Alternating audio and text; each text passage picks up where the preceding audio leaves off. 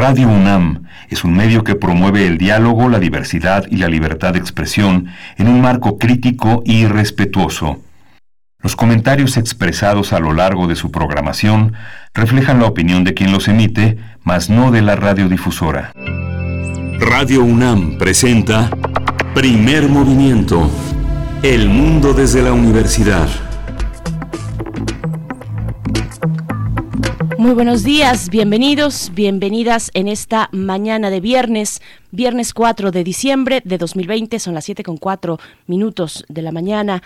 Estamos transmitiendo a través del 96.1 de FM, del 860 de AM y de en www.radio.unam.mx en vivo esta mañana para eh, seguir de aquí y hasta las 10, hasta las 10 de la mañana en este viernes de complacencias musicales. Ahí están nuestras redes sociales esperando sus complacencias, por supuesto. Y también viernes, viernes de radio teatro, allá en cabina, en Adolfo Prieto 133 se encuentra Uriel Gámez en la producción ejecutiva. Le acompaña Socorro Montes en los controles técnicos y yo saludo a mi compañero Miguel Ángel Quemain en la conducción. Como siempre, eh, ¿cómo estás? ¿Cómo te encuentras esta mañana, Miguel Ángel? Hola, Berenice. Buenos días. Buenos días a nuestros radioescuchas. Buenos días a la radio universitaria de Chihuahua que pues ahí están incansables luchando de una manera muy, eh, muy heroica, muy disciplinada contra esta pandemia que eh, ha empezado a, ceder en, en, cuanto a su penetración en Chihuahua. Estamos en Ciudad Cuauhtémoc, en Ciudad Juárez, en la ciudad de Chihuahua, en tres frecuencias que tienen su propia programación, pero que se unifican de 6 a 7 y de 7 a 8 en el horario de la Ciudad de México. Recuerden que tenemos nuestras redes sociales, Primer Movimiento en Facebook, P Movimiento en Twitter y que tenemos un medio de comunicación a través del correo.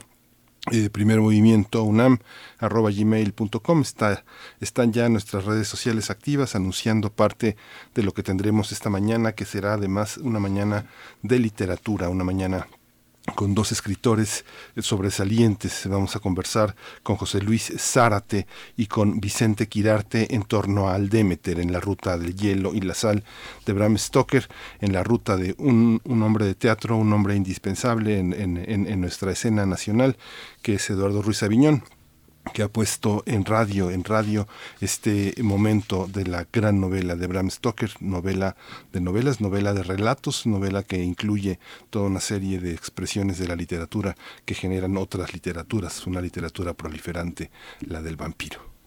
Así es, un pasaje muy eh, significativo en el Drácula de Bram Stoker. El, el, viaje, el viaje que se realiza hacia las costas de Inglaterra. Y, pues bueno, vamos a estar arrancando con eso, con Viernes de Ocio. También nos seguimos con Radioteatro. Después, Papá Roquero de Antonia Rosselló. Ella es una mm, escritora, una joven, joven escritora y también ilustradora chilena que se ha empezado a dar a conocer precisamente por la literatura infantil y juvenil. Vamos a escuchar eh, parte de radioteatro, de, bueno, de esta obra, Papá Roquero, de la editorial SM. Vamos a tener también el tema de la violencia feminicida en los espacios públicos. Vamos a conversar el tema con Lucía Damián Bernal. Ella es doctora en geografía, especialista en temas de geografía feminista, violencia contra las mujeres, movilidad y género. Así es, y después para nuestra nota internacional, también en la segunda hora, hablaremos de Irán y el asesinato del padre de su programa nuclear, Mohsen Fakhrizadeh Mm, conversaremos con Moisés Garduño, especialista en estudios árabes e islámicos contemporáneos. Hoy la poesía necesaria está en la voz de Berenice Camacho, así que será seguramente una, una opción pues eh, indispensable para el consuelo y para seguir adelante en este, en este, en este mundo donde la poesía está necesaria. Muchas gracias, querido Miguel Ángel. A ver qué les parece. Después tendremos Viernes de Música.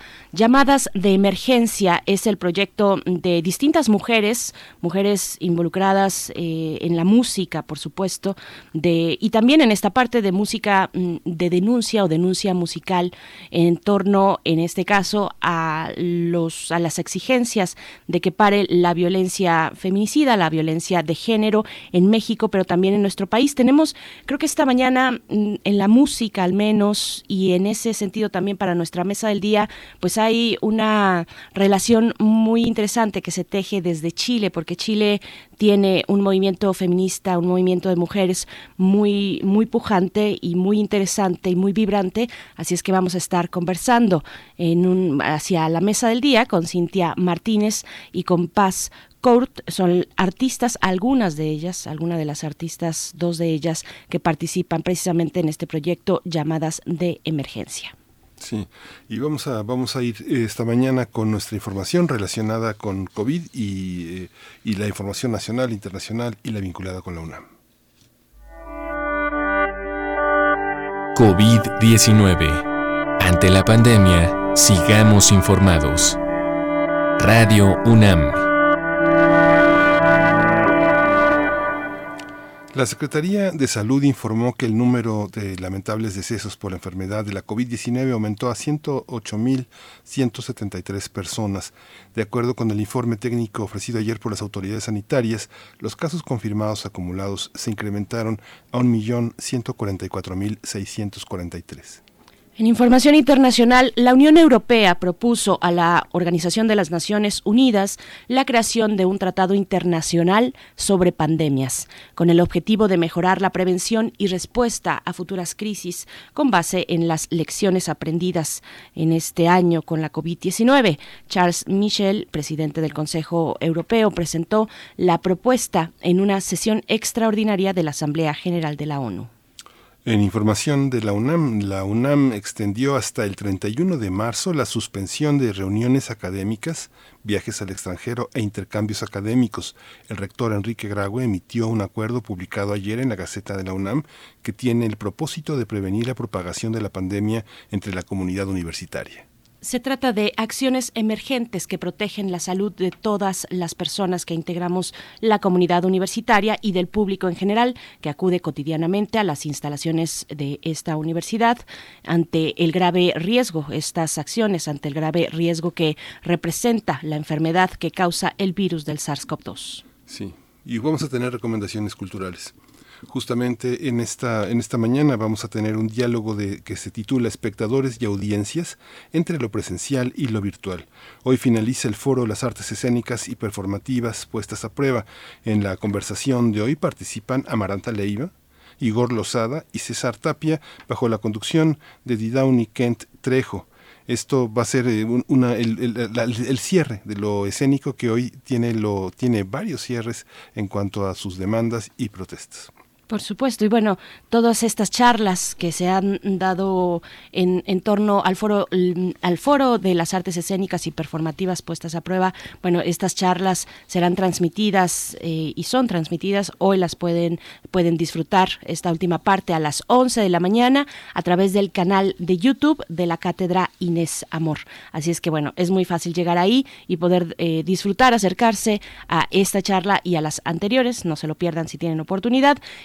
Antes de irnos con música, solamente invitarles a que nos envíen sus comentarios, como siempre, bienvenidos, pero también sus complacencias musicales que quieren escuchar en este viernes, en esta mañana que todavía está un poco fría.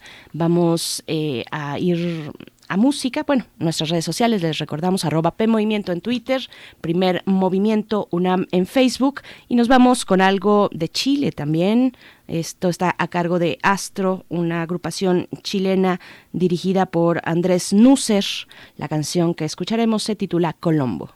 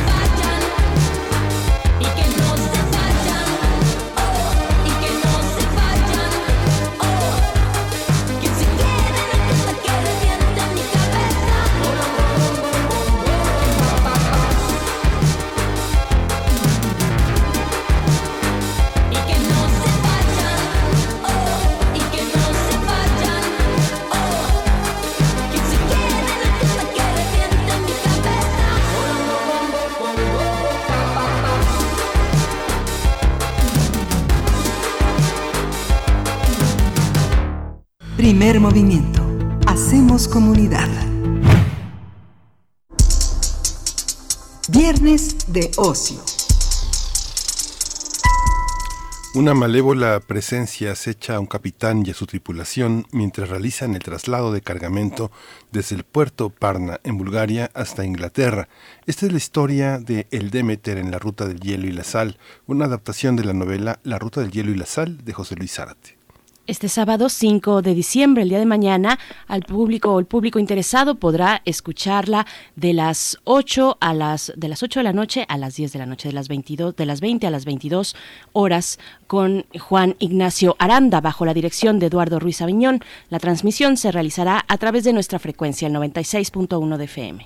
Cabe señalar que el episodio está basado en la bitácora del Demeter de la novela Drácula de Bram Stoker, pero Zárate lo expande y lo centra en la figura del capitán y en la propia perspectiva. Vamos a conversar sobre esta adaptación radiofónica de la novela de José Luis Zárate y este día nos acompaña precisamente el autor José Luis Zárate, escritor de ciencia ficción, también eh, ha desarrollado trabajos literarios en géneros como el ensayo, la poesía y la narrativa. Es uno de los socios fundadores de la Asociación Mexicana de Ciencia Ficción y Fantasía y del Círculo Puebla de Ciencia Ficción y Divulgación Científica. José Luis Zárate, bienvenido esta mañana a Primer Movimiento. Gracias por acompañarnos. Muchas gracias por invitarme. Está también con nosotros eh, Vicente Quirarte, escritor, poeta, dramaturgo, ensayista. Él es investigador del Instituto de Investigaciones Bibliográficas de la UNAM y miembro del Colegio Nacional. Ha ensayado y ha vivido en el, en, el vampiro, en esta, en esta visión que está presente en su literatura, en su poesía, en su ensayo. Vicente Quirarte, buenos días. Gracias por estar aquí. buenos días, queridos amigos. Qué gusto estar con ustedes. Muchas gracias.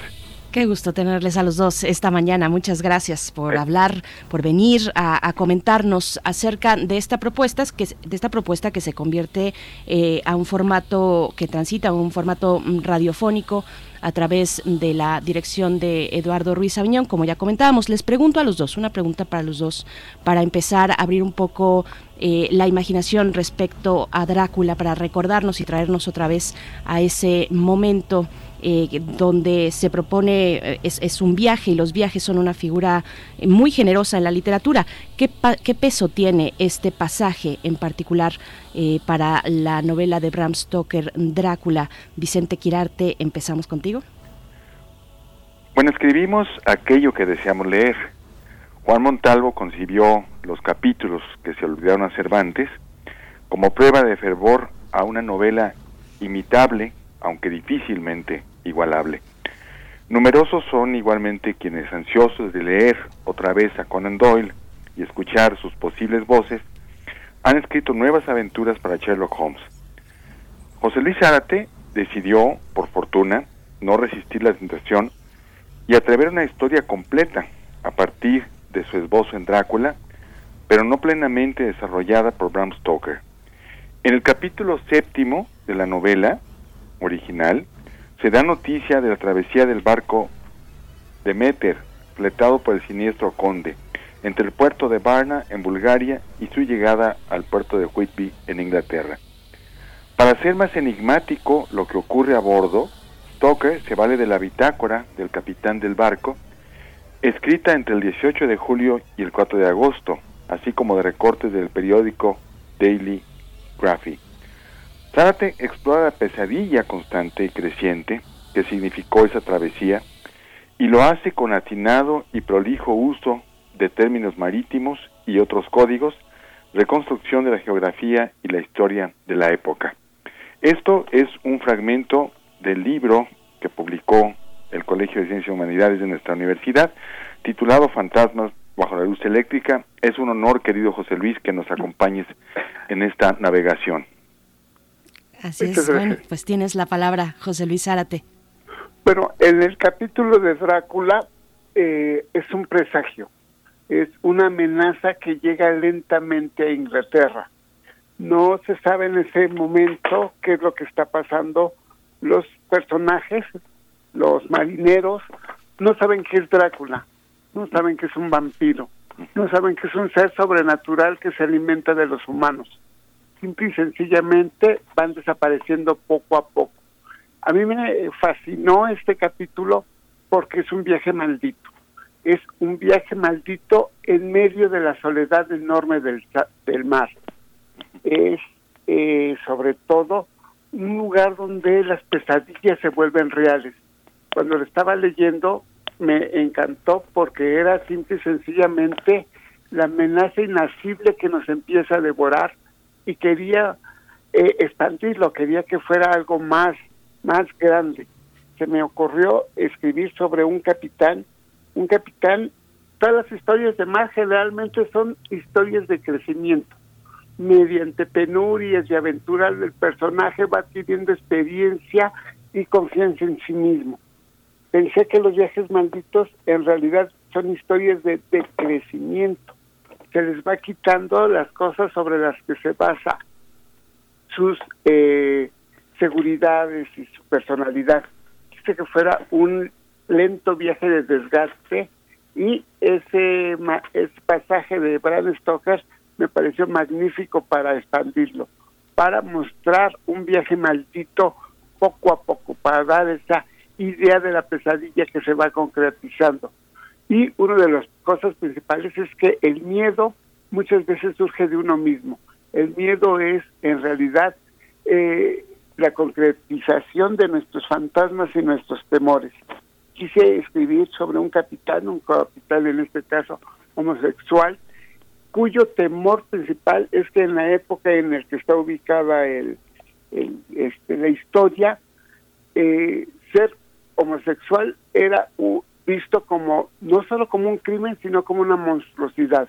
El pobre capitán ha eh, visto la homofobia que lo rodea y la internet, inter, bueno, la ha hecho suya sin querer.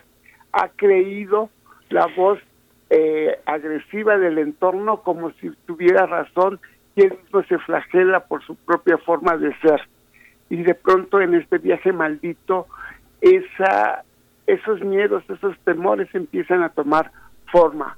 Algo quiere a sus marinos, pero no como él, sino como eh, el monstruo que es el vampiro, el monstruo que es Drácula. Alguien que toma, arrebata, viola, desaparece sin que importe el otro. En realidad es una verdadera monstruosidad contra el miedo que él ha interiorizado. Se da cuenta que sus deseos y lo que él es no es para nada comparable con lo que le han dicho que es la monstruosidad, porque la monstruosidad está ahí, en su barco, actuando. Muy bien. Hay una, hay una, hay una visión en la que la sombra de la muerte es inquietante, pero la de la eternidad lo es aún más y la sombra del contagio hoy es algo que nos, eh, que nos, que nos coloca en esa, en esa intranquilidad también, la cercanía de la muerte de los nuestros, pero también la, la prolongación del contagio, la prolongación de la pandemia. Aquí eh, eh, tú hiciste, Vicente, en Elogio del Vampiro, este gran poema en la que nos retratas y retratas la esencia del vampiro, esta, esta idea tanto de la belleza como del horror, como de la eternidad, un capítulo que se desprende de una novela como esta, eh, como, de, como la de Bram Stoker y aterriza en la imaginación de José Luis Árate, ¿cómo, ¿qué conserva? ¿Qué es lo que en el viaje, en el transcurso, en ese tránsito sobre la ruta de la sal, sobre el mar, este, se conserva de esta idea? ¿Cómo, cómo asumirla, cómo entenderla, eh, cómo este fragmento de novela llega a nosotros? Bueno, primero quiero advertir que yo tengo el honor de tener la primera edición de esta magnífica novela de la ruta del hielo y la sal. Y como dice nuestro amigo Roberto Coria, un aviso parroquial, próximamente va a aparecer en el Fondo de Cultura Económica una segunda edición con una portada espléndida. Y me gusta que José Luis utilice la palabra maldito. Efectivamente se trata de la navegación de un barco que va cargado con toda esta energía. No se sabe qué es, pero sí me gusta que los, los tripulantes del barco hablen de que hay algo en el barco que los eh, que lo que causa sus temores no alguien sino algo esta presencia y, en el eh, en este viaje iniciático como bien lo dice José Luis Árate se trata de aprender lo que es el horror, este horror que habita dentro de nosotros y que es asusado por el vampiro, el vampiro que se alimenta de, de los otros, pero que también ofrece una a, unos cuantos una idea de la existencia, no la vida eterna, sino una forma alterna de existir. José Luis, ¿cómo, ¿cómo como narrador, cómo construyes al narrador? ¿Cómo te identificas y se identifica el conjunto de la comunicación interna de la novela con lo que está por venir? ¿Hay algo que está fuera de la novela esperando que la novela también llegue a un puerto? ¿Cómo, cómo lo construiste? ¿Cómo decidiste la perspectiva que organiza todo el discurso de la novela? Este, principalmente pensé que el capitán tenía que luchar por sus marinos, tenía que importarle realmente el destino de sus marinos. Dije, el vampiro desea la sangre de los marinos, desea la vida total de cada uno de ellos. Su antagonista, que es el capitán en este caso, tenía que quererlos y desearlos de tal manera que pudiera enfrentarse al vampiro. Y empecé a pensar, ¿cómo sería alguien que quisiera a alguien, a sus propios hombres, en 1889? En un capitán ruso de un barco que navega las rutas heladas, ¿qué significaría? Me puse a investigar sobre el tema y realmente era estremecedor cómo se eh, trataba otras sexualidades en ese entonces. Había un pasaje de August Calmet en eh, Tratado sobre los vampiros en el que explicaba cómo tenía que enterrarse a los impuros. Los impuros no solo eran los eh, muertos vivos, eran los extranjeros, los bastardos, los nacidos en otras tierras, los que dejaban que un gato negro pasara sobre su cadáver y naturalmente eh, incluían todo lo que les daba miedo, incluyendo homosexuales y personas que no entendían. Y la forma de enterrarlos era decapitarlos, llenarles la boca de rosas, poner la boca abajo y clavarles una estaca. Estamos muy acostumbrados a la estaca cinematográfica muy portátil, pero en los tiempos antiguos la estaca era un era una barra de madera enorme. En realidad era una forma de remacharlas contra el piso para que no pudieran moverse. Era estremecedor que trataran a una persona como un monstruo, que consideraran que una sexualidad diferente, distinta, que no comprendían, la trataron como si fuera un muerto vivo. Entonces dije, perfecto, era una forma de demostrar cómo el mundo puede convertirte a ti en un monstruo, convencerte que eres un monstruo a pesar de que no lo eras y mostrarlo, mostrar esas dualidades. El que cree que es un monstruo pero no lo es y el verdadero monstruo que disfruta hacerlo. Era eh, interesante porque mientras más investigaba tenía que pensar cómo tenía que pensar ese, ese capitán. Al principio yo lo que quería escribir era una novela de horror. Eh, me puse a leer tantos datos y demás que al finalizar de la novela me di cuenta que escribí una novela histórica de horror. Había que buscar un montón de términos, un montón de lógicas. No es lo mismo eh, cómo pensamos, cómo son los viajes ahora, como era antes. Antes era eh, un mundo, no había comunicación instantánea ni nada de pronto estaban aislados, rodeados de los suyos.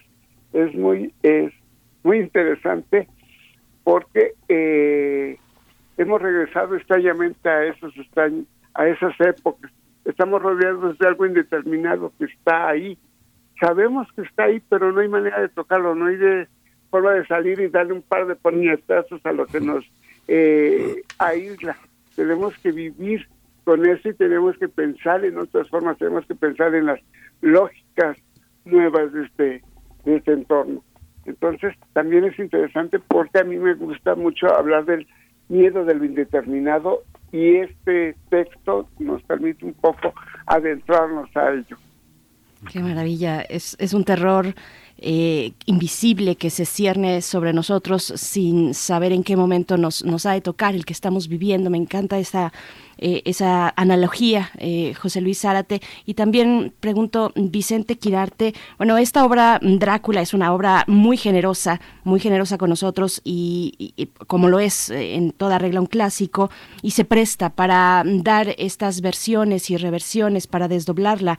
Y, en esos dobleces, yo, yo te pregunto, cómo se presta una obra como esta, como Drácula, para mm, reversionarse, para profundizar eh, en una parte además tan específica como la que estamos hablando de este viaje, una parte tan icónica dentro de la, de la misma obra, Vicente Quirarte. Bueno, antes de, de continuar, yo estaba viendo las diversas ediciones que tengo de la novela y la mejor traducción al español la hizo el poeta Manuel Núñez Nava, poeta y dramaturgo que ya no está de manera tangible entre nosotros, pero él hizo la traducción directa para el Consejo Nacional para la Cultura y las Artes, entonces existente, y el año 2002. Y él habla del Demeter, él traduce, le acentúa la palabra Demeter, y José Luis Arate se va con la ortografía inglesa y pone Demeter. Eh, hay que ver cómo cómo lo cómo lo si, si lo utiliza así el, el dramaturgo el director Eduardo Luis Aviñón en el radioteatro y, y cómo debe pronunciarse correctamente eso o, o, o, cuál es la de, dónde es la palabra Demeter o Demeter. Bueno eh, eh, para responder a la pregunta de, de Berenice eh, bueno el, el, el, a su comentario siempre muy inteligente y acertado el el em, el viaje que emprende el barco, maldito, este barco hechizado, eh, es una, como ustedes lo advirtieron al principio, una de las páginas que Bram Stoker solamente toca de, de, pasada. Y por eso José Luis Arate hace esta exploración que lo lleva no solamente a entender la sexualidad, sino el lenguaje marítimo, el concepto del viaje. Es muy interesante la, la obra, eh, muy cinematográfica, yo invitaría a que hubiera una adaptación no solo teatral, sino también cinematográfica de la obra. Y en la última versión de, de Netflix, de Drácula, sí aparece el viaje del Demeter y eso me parece un hallazgo, una necesidad, eh, porque es una página que esencial en la novela, la llegada de este ser desde Oriente hasta, la, hasta Occidente, hasta Inglaterra, que es, como lo han visto muchos estudiosos, una colonización al revés, llega a colonizar a Inglaterra, a un país aparentemente en ascenso, y llega el primitivismo a apoderarse de, la, de, de este país. Vicente Quirarte, me acabas de responder una duda que precisamente lanzábamos hace un par de semanas, tal vez aquí en estos mismos micrófonos, en este espacio, sobre la sílaba tónica de la palabra Demeter. Yo digo Demeter, algunos decían Demeter, en fin, bueno, ya queda resuelto el misterio. Gracias además por ese apunte. Y José Luis Zárate, te pregunto sobre el teatro gótico. Está eh, tu obra transita y se adapta al radioteatro y mañana podremos escuchar precisamente esta adaptación de José Luis Sabiñón. Te pregunto sobre el radioteatro y el, el teatro gótico particularmente, que nos hables del teatro gótico, cómo piensas eh, tu obra ya proyectada hacia este formato, bueno, al del radioteatro, por supuesto. Pues yo estoy sobre todo encantado de que se haya una hecho una adaptación, porque cuando uno escribe es el este, el director y el productor y todo, la, si uno necesita 10.000 mil personas, se escribe 10.000 mil personas vieron partir del barco, este, y nuestras palabras son el único eh, canal de comunicación para dar datos y demás. Eh, toda adaptación a otro medio es una adaptación. Usan sus, eh, sus recursos, que son muy variados y muy distintos, para dar eh, el entorno. Eh, en el radioteatro eh, tenemos no la imagen, dado que radioteatro, sino simple y sencillamente el oído.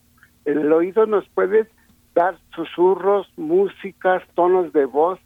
Muchos de los cuentos de miedo que escuchamos los escuchamos a mitad de la noche con los ojos cerrados o en un lugar apartado y es simple y sencillamente la voz la que nos los da. Ese ambiente que solo la voz viva nos puede darnos, los hace más cercanos. De pronto es una persona nos está contando un horror y lo creemos más porque nos los cuentan así. Yo, yo estoy encantado porque nos van a contar una historia de miedo rodeados simple y sencillamente de todos los sonidos inquietantes que existen, que hay. es eh, el ritmo en cómo se habla, eh, la entonación del actor, lo que nos va a dar eh, más, más canales de comunicación para el miedo. En realidad, toda adaptación, todo autor que ha sido adaptado, diría, pues no se parece a mi texto, no sé, es cuando, cuando uno lo escribe, cuando uno lo lee, lo lee con una voz muy particular o lo piensa que se tiene que hacer una voz muy particular. Pero las adaptaciones en realidad lo convierten en otra cosa, lo convierten en un nuevo eh, objeto que hay que ver cómo está, hay que escucharlo, hay que disfrutarlo tal como es eh, y me encanta que haya sido adaptado por Radio, por Radio UNAM. Eh, Vicente, tú conoces muy bien el trabajo de Eduardo Ruiz Aviñón, entre ustedes hay una amistad y eres amigo también del teatro. Eh, es uno de los desafíos máximos también, yo creo para, para un poeta como tú que ha explorado a otros poetas.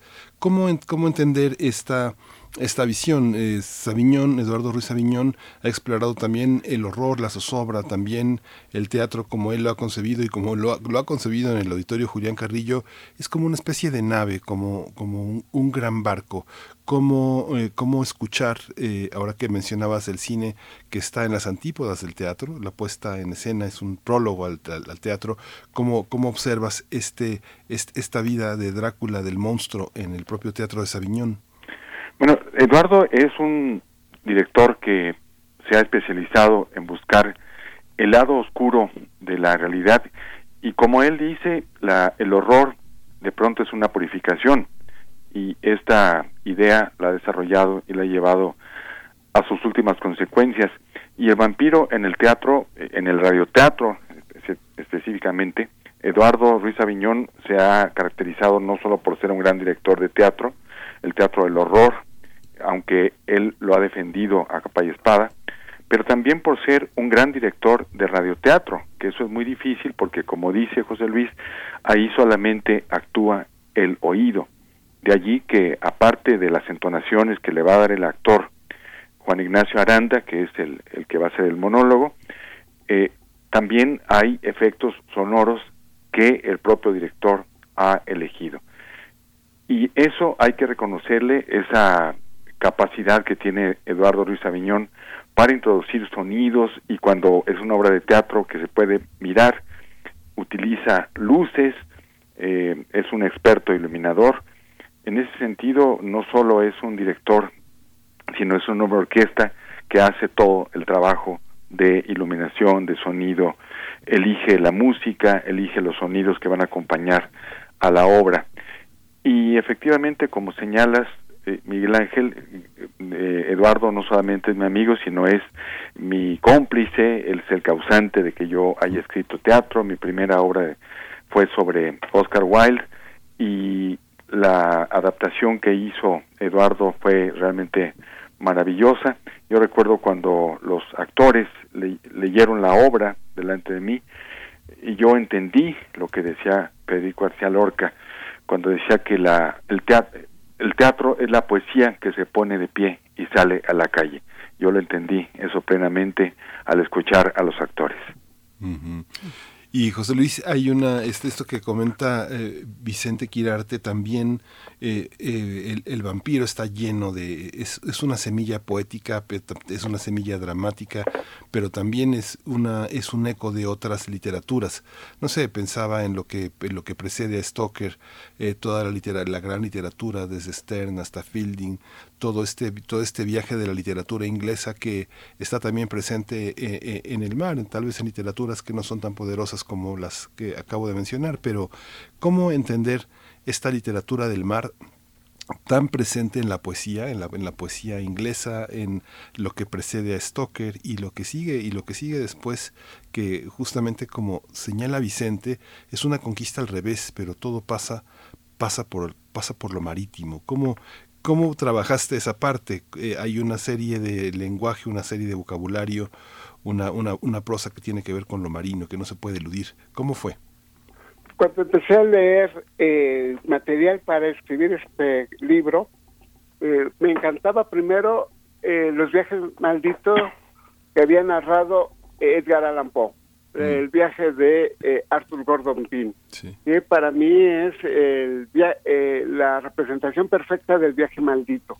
También está Moby Dick, que fuera de todo es un viaje hacia el desastre, que nos va mostrando un mundo y nos va mostrando más que nada que el barco es un universo, el barco es un cosmos, el universo se puede entender a través de este viaje en el mar. A mí me gustaba esa idea de plenitud y de entorno total que es un viaje. Cuando estás en un barco en esas épocas, no podías comunicarte en otro lado, no podías eh, llamar al auxilio, no podías eh, escapar en, en un barco a otro lugar porque estabas en medio de la nada. Estabas encerrado simple y sencillamente contigo. A mí me encantaba esa, esa idea. Y ese eh, aroma eh, extraño que son todos los términos marinos, tratando de que eh, todos son funcionales, todos tienen algún motivo eh, por ser. No le daba nada más porque sonara bonito, sino porque tenían que comunicar algo específico y era una eh, un lenguaje técnico que la distancia nos los ha hecho enigmático. Entonces me gustaba mucho ese ese tono arcaico. Cuando escribí la novela y en la propia adaptación se ha mantenido ese lenguaje de tiempos pasados que nos resulta eh, rico en este momento, nos resulta interesante porque nos da eh, la idea de un universo, de un entorno que ya no existe de un cosmos que se ha convertido en extraño, pero que para los personajes es todo su realidad.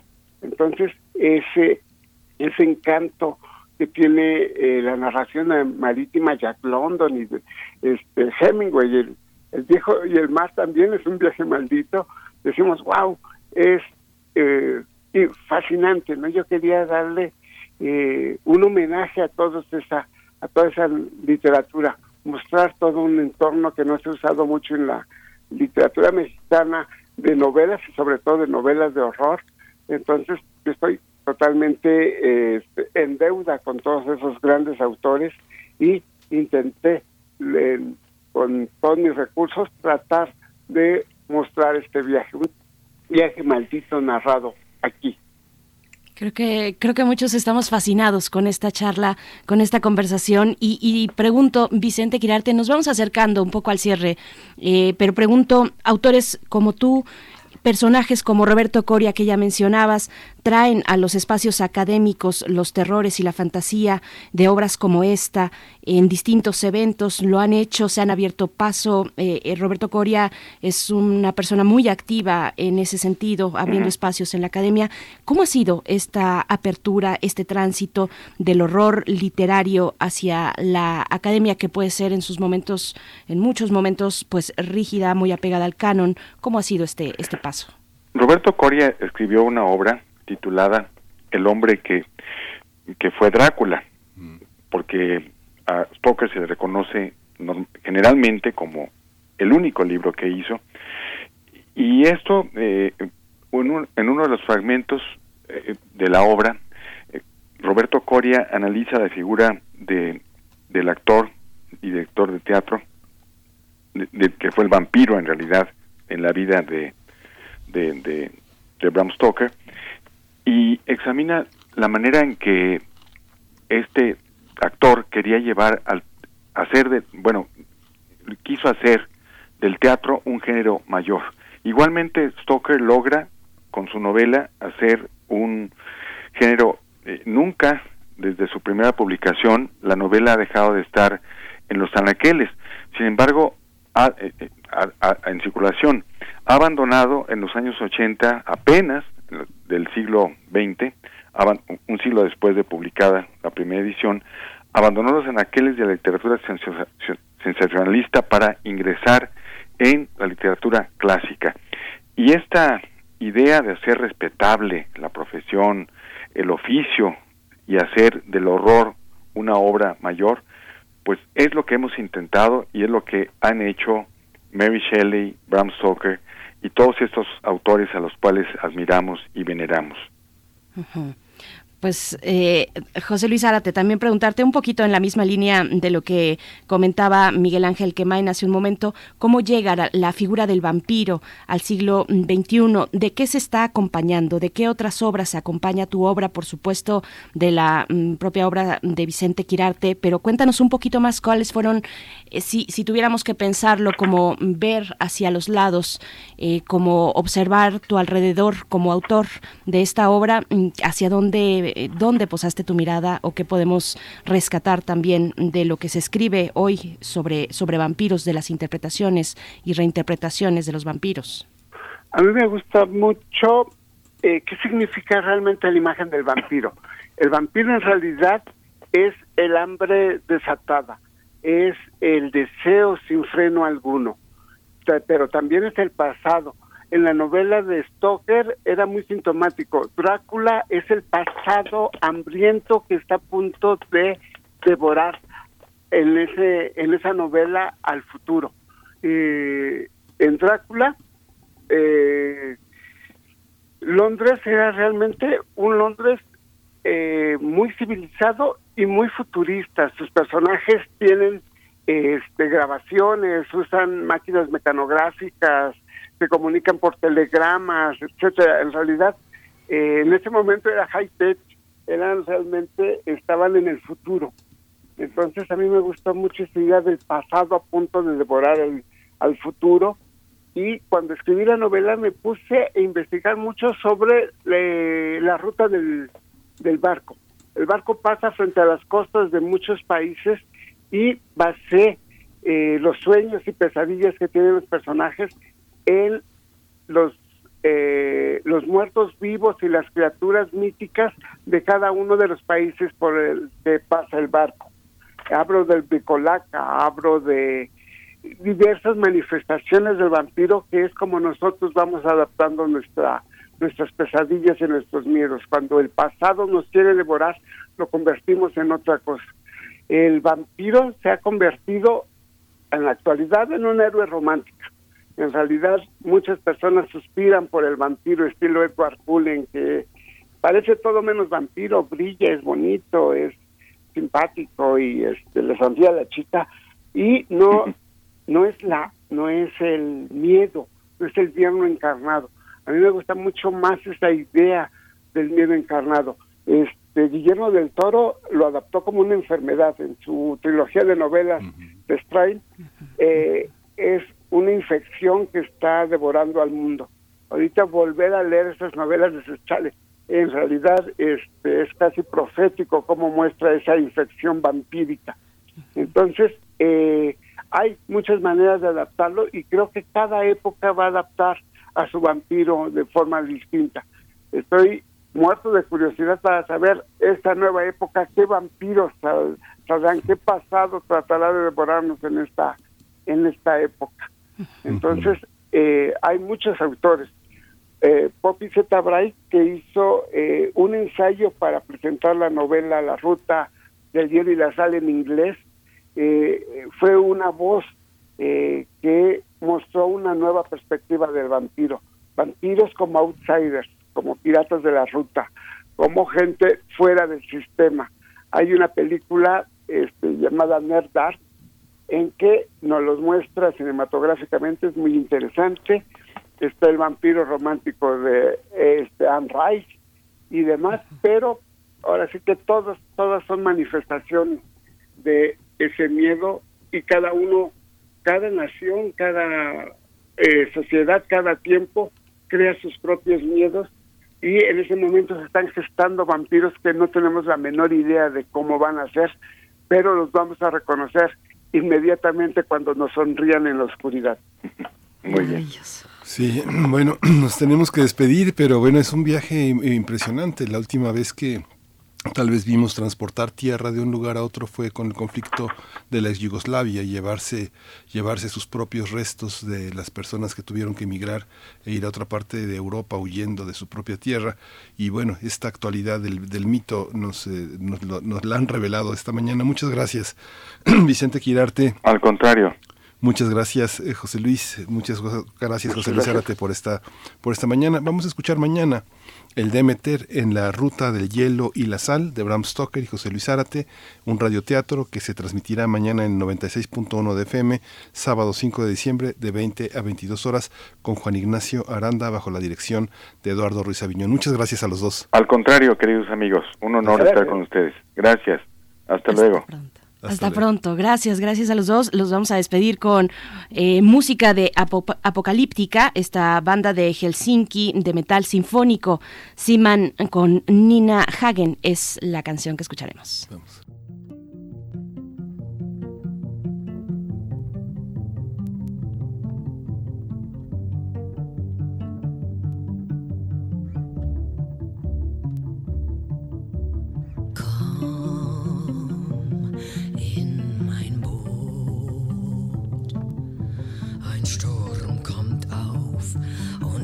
Verde.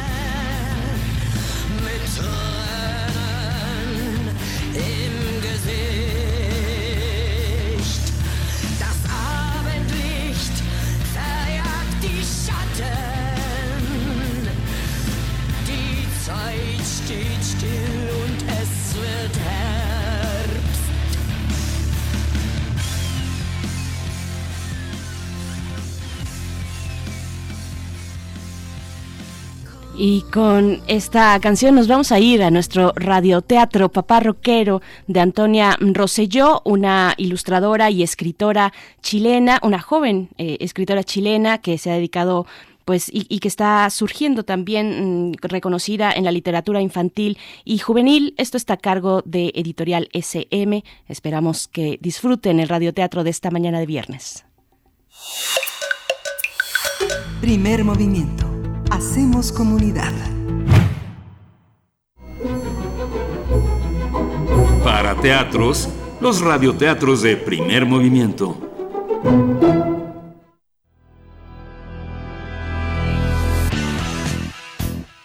Papá Roquero, de Antonia Rosselló, editorial SM.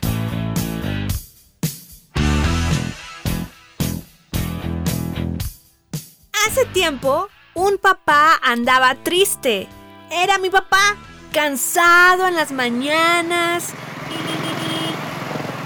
aburrido en el trabajo y refonfuñando al atardecer.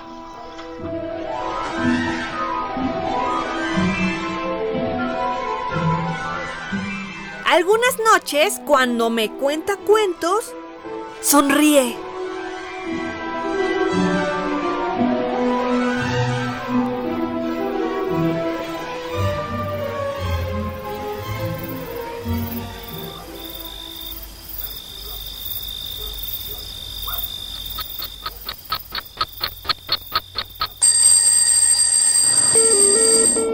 Pero por las mañanas volvía a ponerse triste.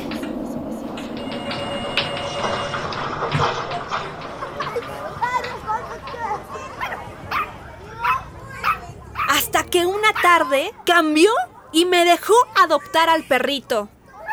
Él también encontró algo muy particular en una tienda. Y pronto descubrí que tengo un papá rockero.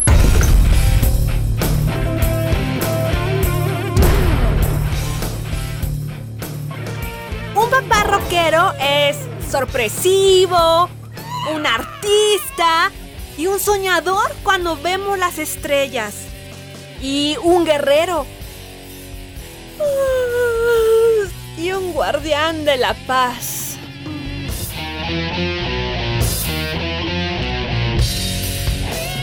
Sin embargo, hay mañanas en que papá vuelve a estar triste. Próxima estación. Observatorio. Anticipe su No se puede ser papá rockero todo el tiempo, dice. Y puede que tenga razón. Pero papá no sabe que cuando yo sea grande voy a ser mamá rockera de tiempo completo.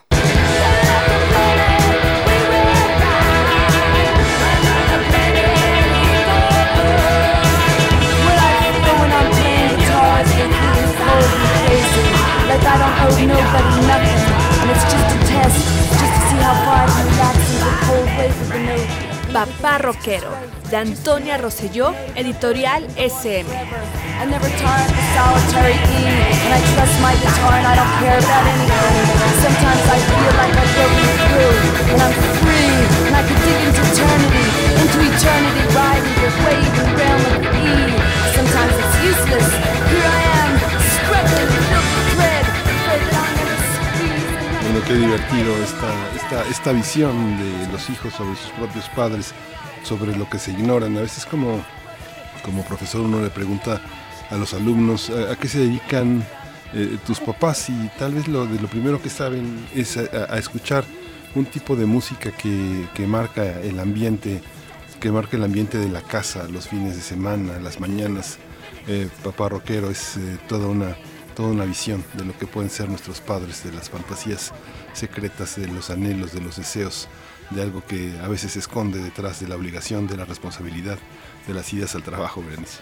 Así es, vale mucho la pena acercarse al trabajo de Antonia Rosselló. Si tenemos chicos eh, y chicas en casa, bueno, pues no dejen de consultar, de hacerse de esta colección para de literatura infantil y juvenil, Papá Roquero, Antonia Rosselló, editorial SM, ahí lo encuentran, así es que bueno, ojalá lo hayan disfrutado. Así también, bueno, les recordamos eh, sobre esta conversación fabulosa que tuvimos hace unos momentos eh, con José Luis Zárate y Vicente Quirarte sobre el Demeter en la ruta del hielo y la sal, que no se lo pierdan, no se pierdan los radioteatros de Radio UNAM los sábados y eh, la cita es a las a partir de las 8 de la noche, de 8 a 10 de la noche, aquí en el 96.1 de FM, mm, si tienen oportunidad, no se lo pierdan y nos vamos a ir, ya estamos llegando al filo de la hora para despedir a Radio Universidad de Chihuahua, que nos aloja en sus tres frecuencias, 105.3, 106.9 y el 105.7. Muchas gracias por esta sintonía, por este acuerdo entre radios públicas y universitarias. Nosotros nos quedamos aquí en www.radio.unam.mx en el 96.1 de FM y en el 860 de AM también. Vamos a ir al corte y volvemos a la segunda hora de primer movimiento. Vamos. Síguenos en redes sociales. Encuéntranos en Facebook como Primer Movimiento y en Twitter como arroba PMovimiento. Hagamos comunidad.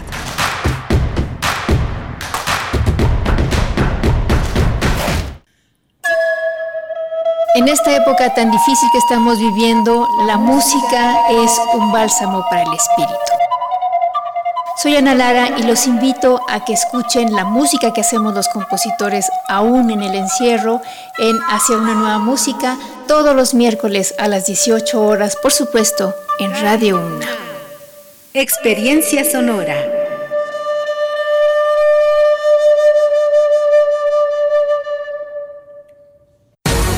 Lo social, lo político, lo económico, lo cultural son fenómenos que nos competen a todas y a todos.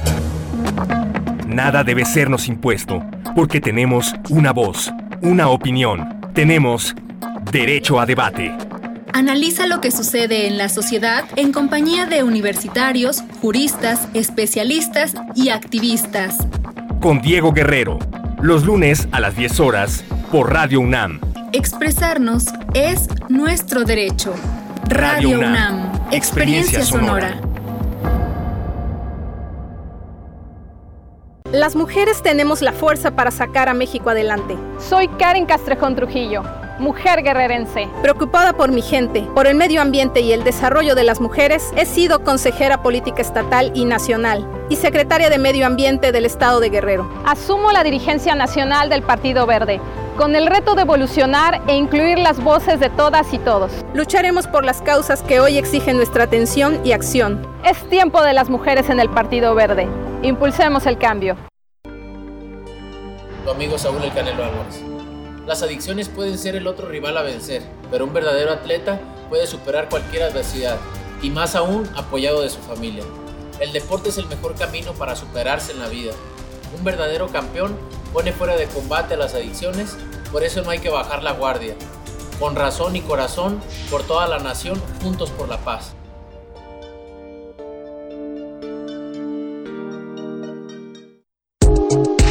La psicología observa al ser humano, sus escenarios y comprende su diversidad. Adentrémonos en ella. Juntos hagamos conciencia, psicología y sociedad. Cuarta temporada. Un programa de análisis y reflexión con Berenice Camacho y los doctores Mariana Gutiérrez Lara, Jorge Álvarez Martínez y Laura Ramos Langurén.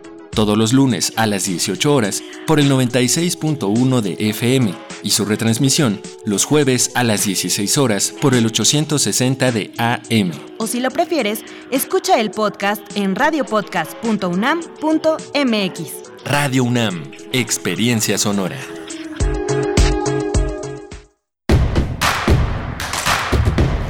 Encuentra la música de primer movimiento día a día en el Spotify de Radio UNAM y agréganos a tus favoritos.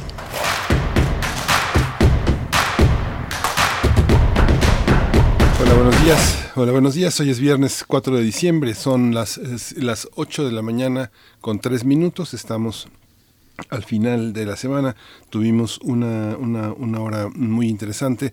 Vamos a comentarla con ustedes. Está eh, Uriel Gámez eh, en la producción ejecutiva esta mañana, Socorro Montes y Berenice Camacho del otro lado del micrófono. Berenice, buenos días. Muy buenos días, querido Miguel Ángel Quemain. Buenos días a la audiencia, a nuestros radioescuchas que nos permiten llegar hasta donde estén, a sus hogares, muchos todavía en esta sana distancia, en una cuarentena que se ha extendido, bueno, inimaginable lo que ha pasado en este año, pero estamos llegando ya hacia el final, hacia el final de este 2020. Hoy es viernes 4 de diciembre y son las 8 con 4 minutos, la hora del centro del país.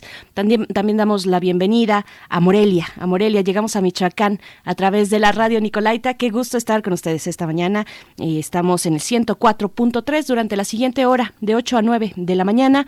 Vamos a tener eh, en, esta, en este segundo momento de nuestro programa, vamos a hablar en nuestra nota nacional sobre la violencia feminicida en los espacios públicos. Vamos a estar conversando con la doctora Lucía mm, Damián mm, Bernal. Ella es doctora en geografía, especializada en temas de geografía feminista, violencia contra las mujeres y movilidad y género. También eh, esto, bueno, muchas de las actividades que están ocurriendo en torno al feminismo, a la lucha contra la violencia de género, mm, se dan, bueno, en estos 16 días que partieron del 25 de noviembre, que fue precisamente el Día Internacional para eliminar la violencia contra las mujeres, y hasta el 10 de diciembre, el Día de los Derechos Humanos con 16 días de activismo, de actividades, eh, de todo tipo de, de, foros, de expresiones artísticas, académicas, para enfatizar esta lucha, esta demanda importante en esta que también ha sido llamada la otra pandemia, la de la violencia dentro de los hogares y fuera también. En este caso hablaremos de los, del espacio público y la violencia que se gesta ahí hacia las mujeres. En este contexto también les invitamos a que, bueno, está ya abierta la posibilidad de que se acerquen a ver el documental sobre la marea verde, que sea ley, así se titula. Lo van a encontrar en Filming Latino y también en Cinepolis Click de manera totalmente gratuita. Así es que por eso es que anunciamos también la plataforma de Cinepolis Click o la compartimos con ustedes porque es un acceso gratuito para esta para este documental que empezó el día de ayer, 3 de diciembre, a partir de las 8 de la noche y va a estar así durante 48 horas de manera libre y abierta para su consulta, para que la podamos ver. Esto como parte del festival ambulante de este año. Así es que bueno, que sea ley es el título de este documental. Lo pueden encontrar ahí en Filming Latino Miguel Ángel. Sí, justamente esta plataforma de la que forma parte IMCINE, que es parte, eh, tiene una, una, una, fuerte inversión pública porque el, el, patrimonio cinematográfico que está ahí no circula, no circula en plataformas comerciales. Es una gran apuesta eh, entre lo comercial, un modelo, un modelo híbrido de, de promocionar y de difundir las cinematografías internacionales. Ha sido el el espacio donde han circulado muchísimos festivales que tienen poca difusión en otros territorios, que han estado en la televisión, como el caso del Festival para Niños y No Tan Niños, eh, muchos festivales eh, de orden feminista, que ha sido un espacio también privilegiado para ver producciones de mujeres, para elaborar, para ver el cortometraje de muchas, de muchas entidades del país que tampoco tienen una difusión nacional a través de la televisión o la, de la televisión pública. Así que bueno, acérquese a esta plataforma, depende de nosotros que también nuestro cine siga y el cine latinoamericano siga al alcance de todos. Y bueno, tenemos una mañana también importante la violencia feminicida en los espacios públicos. Lo vamos a tratar con eh, Lucía Damián en un momento. Y esta nota que cruzó, esta nota roja política, el asesinato, eh, el asesinato de Moshen Fakhrizadeh, eh, que es uno de los, de una de las cabezas del proyecto nuclear en Irán y que con ello se trató de mandar un mensaje que se reviró de una manera atroz de suspender la vigilancia de los experimentos de la, del desarrollo nuclear en ese país, lo que coloca al mundo, al planeta entero en una, en una zozobra frente al desarrollo de la guerra que sigue en esos pasillos eh, de la, de la muerte, amenazándonos a todos. Así es, pues bueno, para nuestra nota internacional nos detenemos en ese tema con Moisés Garduño, especialista en estudios árabes e islámicos contemporáneos, que nos ha acompañado durante muchas ocasiones, es un colaborador habitual en este espacio. Les invitamos, por último, a que en redes sociales nos envíen sus propuestas musicales qué quieren compartirnos en esta mañana de viernes. Eh, están ahí nuestras redes sociales eh, a la espera de sus complacencias, arroba P en Twitter, primer Movimiento UNAM en Facebook. Y ahora sí, con esto, sí, nos vamos ya directo con nuestra nota nacional. Primer movimiento. Hacemos comunidad. Nota nacional. La violencia feminicida es la forma extrema de violencia contra las mujeres que viola sus derechos humanos tanto en el espacio público como en lo privado. Está integrada por las conductas de odio o rechazo hacia las mujeres que pueden no ser sancionadas por la sociedad o por la autoridad encargada de hacerlo. Por otra parte, el espacio público es el lugar donde se espera que no existan restricciones explícitas de acceso para nadie y está lejos de ser neutro. Sin embargo, el encuentro e interacción de hombres y mujeres en los espacios públicos tiene significados y consecuencias diferentes para unos y para otras, pero dependen del contexto social e histórico. En la actualidad, el espacio público suele estar marcado por la violencia social las desigualdades entre hombres y mujeres son una construcción del orden social, por lo que la violencia contra las mujeres en el espacio público se va a traducir como una desigualdad de poder entre los sexos. Vamos a conversar sobre los feminicidios en espacios públicos y las acciones para hacer frente a esta crisis de violencia de género en México a propósito del Día Internacional de la Eliminación de la Violencia contra las Mujeres, el 25 de noviembre, y los también 16 días de activismo contra la violencia de género. Este día nos acompaña a través de la línea Lucía Damián Bernal. Ella es profesora del Colegio de Geografía de la Facultad de Filosofía y Letras de la UNAM, doctora en Geografía, se especializa en temas de geografía feminista, violencia contra las mujeres, movilidad y género. Doctora Lucía Damián, muchas gracias por estar esta mañana con nosotros. Bienvenida. Hola, muy buenos días a todo el público y a ustedes. Mucho gusto el día de hoy por estar aquí en, en este evento tan importante. Gracias, Lucía. Eh, uno transita en la ciudad y la ciudad aparece como una especie de naturaleza. no, se suele pensar que es una construcción social que nos separa a enfermos y sanos, a viejos y jóvenes, a niños y, niñas. ¿Cómo entender esta construcción de la ciudad como un espacio de, este, de marginación, de discriminación, Lucía? Bueno, pues desde la geografía eh, tenemos el posicionamiento político de entender al espacio como producto social, como producto de las relaciones de poder y, y en ese sentido eh, la geografía le preocupa ubicar eh, aquellas desigualdades sociales que van a afectar a, a las mujeres por su condición de género, por su cuerpo y por sus identidades, eh, por su orientación sexual, por su mm, clase social, por su origen étnico. Entonces, estas, eh, todos estos elementos en geografía, pues los vamos eh, identificando como elementos que nos pueden dar la pauta para explicar eh, estas desigualdades sociales.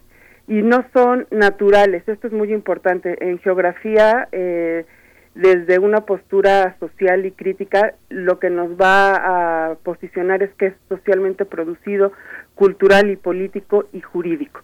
Entonces, desde ahí, pues rompemos con la idea de que es natural, que la violencia en ese sentido no es un, no es un acto natural, sino un acto de poder, que se va a manifestar espacialmente.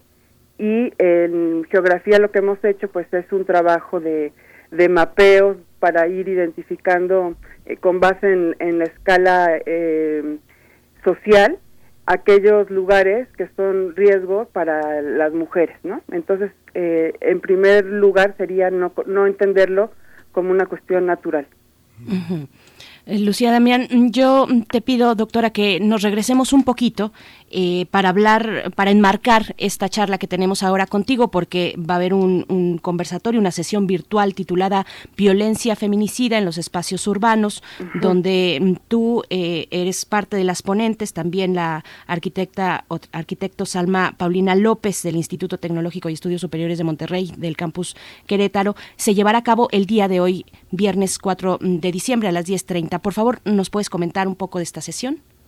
Claro, pues es eh, un, un evento que se hace en torno a un seminario que tiene el programa de estudios de la ciudad, eh, donde la maestra Mariana Sánchez nos hace la cordial invitación, porque eh, en el programa pues le preocupa que se vayan transformando las ciudades, ¿no?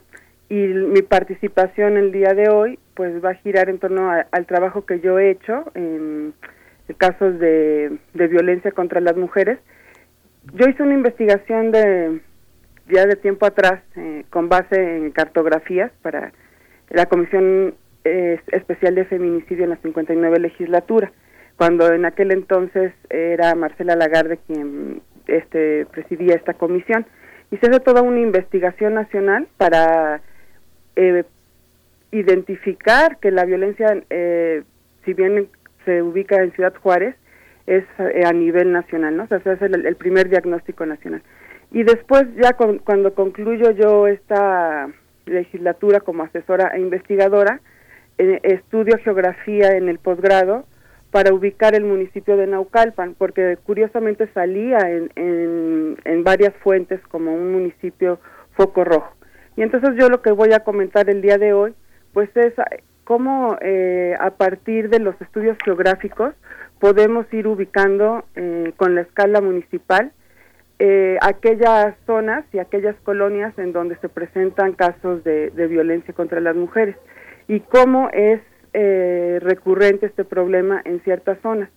Y la geografía y la georreferencia pues nos da la pauta para dar esos seguimientos. Entonces, eh, a partir de que vamos haciendo los mapeos, ubicamos los distintos lugares en donde este se presenta. El espacio público, pues, es un importante elemento que tenemos que, dar seguimiento. Y cuando ya vamos ubicando en qué zonas, pues vamos eh, viendo que pues es en la casa de las víctimas en donde el mayor porcentaje de los casos se, van presentando. Entonces, pues la, en, la georreferencia nos da esos elementos de ubicar el perfil de las víctimas, las zonas donde ocurre y las ciudades, pues es un espacio en el cual tenemos que ir dando seguimiento, ¿no? Y qué características tiene las, las zonas en donde se presentan estos hechos. Pero aquí hay que desmitificar un hecho. que solamente se, da en zonas em, marginadas, ¿no? Por ejemplo, ese es un mito, porque eh, hay otras zonas de Naucalpan que son residenciales en donde se presentan casos de violencia contra las mujeres y eso es un elemento muy importante que tenemos que, que denunciar porque muchos, muchas veces las mujeres en zonas residenciales no, no tienen esas redes de apoyo ¿no? entre mujeres y los y los servicios o, las pláticas que se puedan dar para prevenir estos hechos no llegan no llegan a estas zonas entonces también ahí las mujeres están siendo vulneradas en sus derechos y todos estos elementos espaciales son los que tenemos que tener en cuenta para poder actuar en materia preventiva de atención y sanción y erradicación. Entonces, lo que ha hecho la, la geografía feminista justamente es ubicar en dónde se presentan estos hechos y no olvidar que es por los contextos de desigualdad y de poder que lo pueden explicar. Hay, eh, hay, hay, partes de la ciudad, este, ¿cómo, ¿cómo, entenderlas? ¿Cómo visualizarlas? No sé, por ejemplo, ahora que mencionabas eh, este, Naucalpan, uno piensa, no sé, eh, he tenido oportunidad de trabajar en el ámbito editorial y muchas editoriales están, muchas imprentas están en Iztapalapa. O va uno a ciertas zonas de la ciudad donde cuando uno se baja del taxi hay cuadras de 300 metros, 400 metros y uno dice, bueno, ya son las 10 de la noche, eh, si pasa algo a quién le toco, a dónde grito, a dónde voy, ¿no? Digamos que hombres y mujeres tenemos una situación, pero una, una mujer... Eh, en ciertos ámbitos está completamente eh, desvalida, completamente expuesta.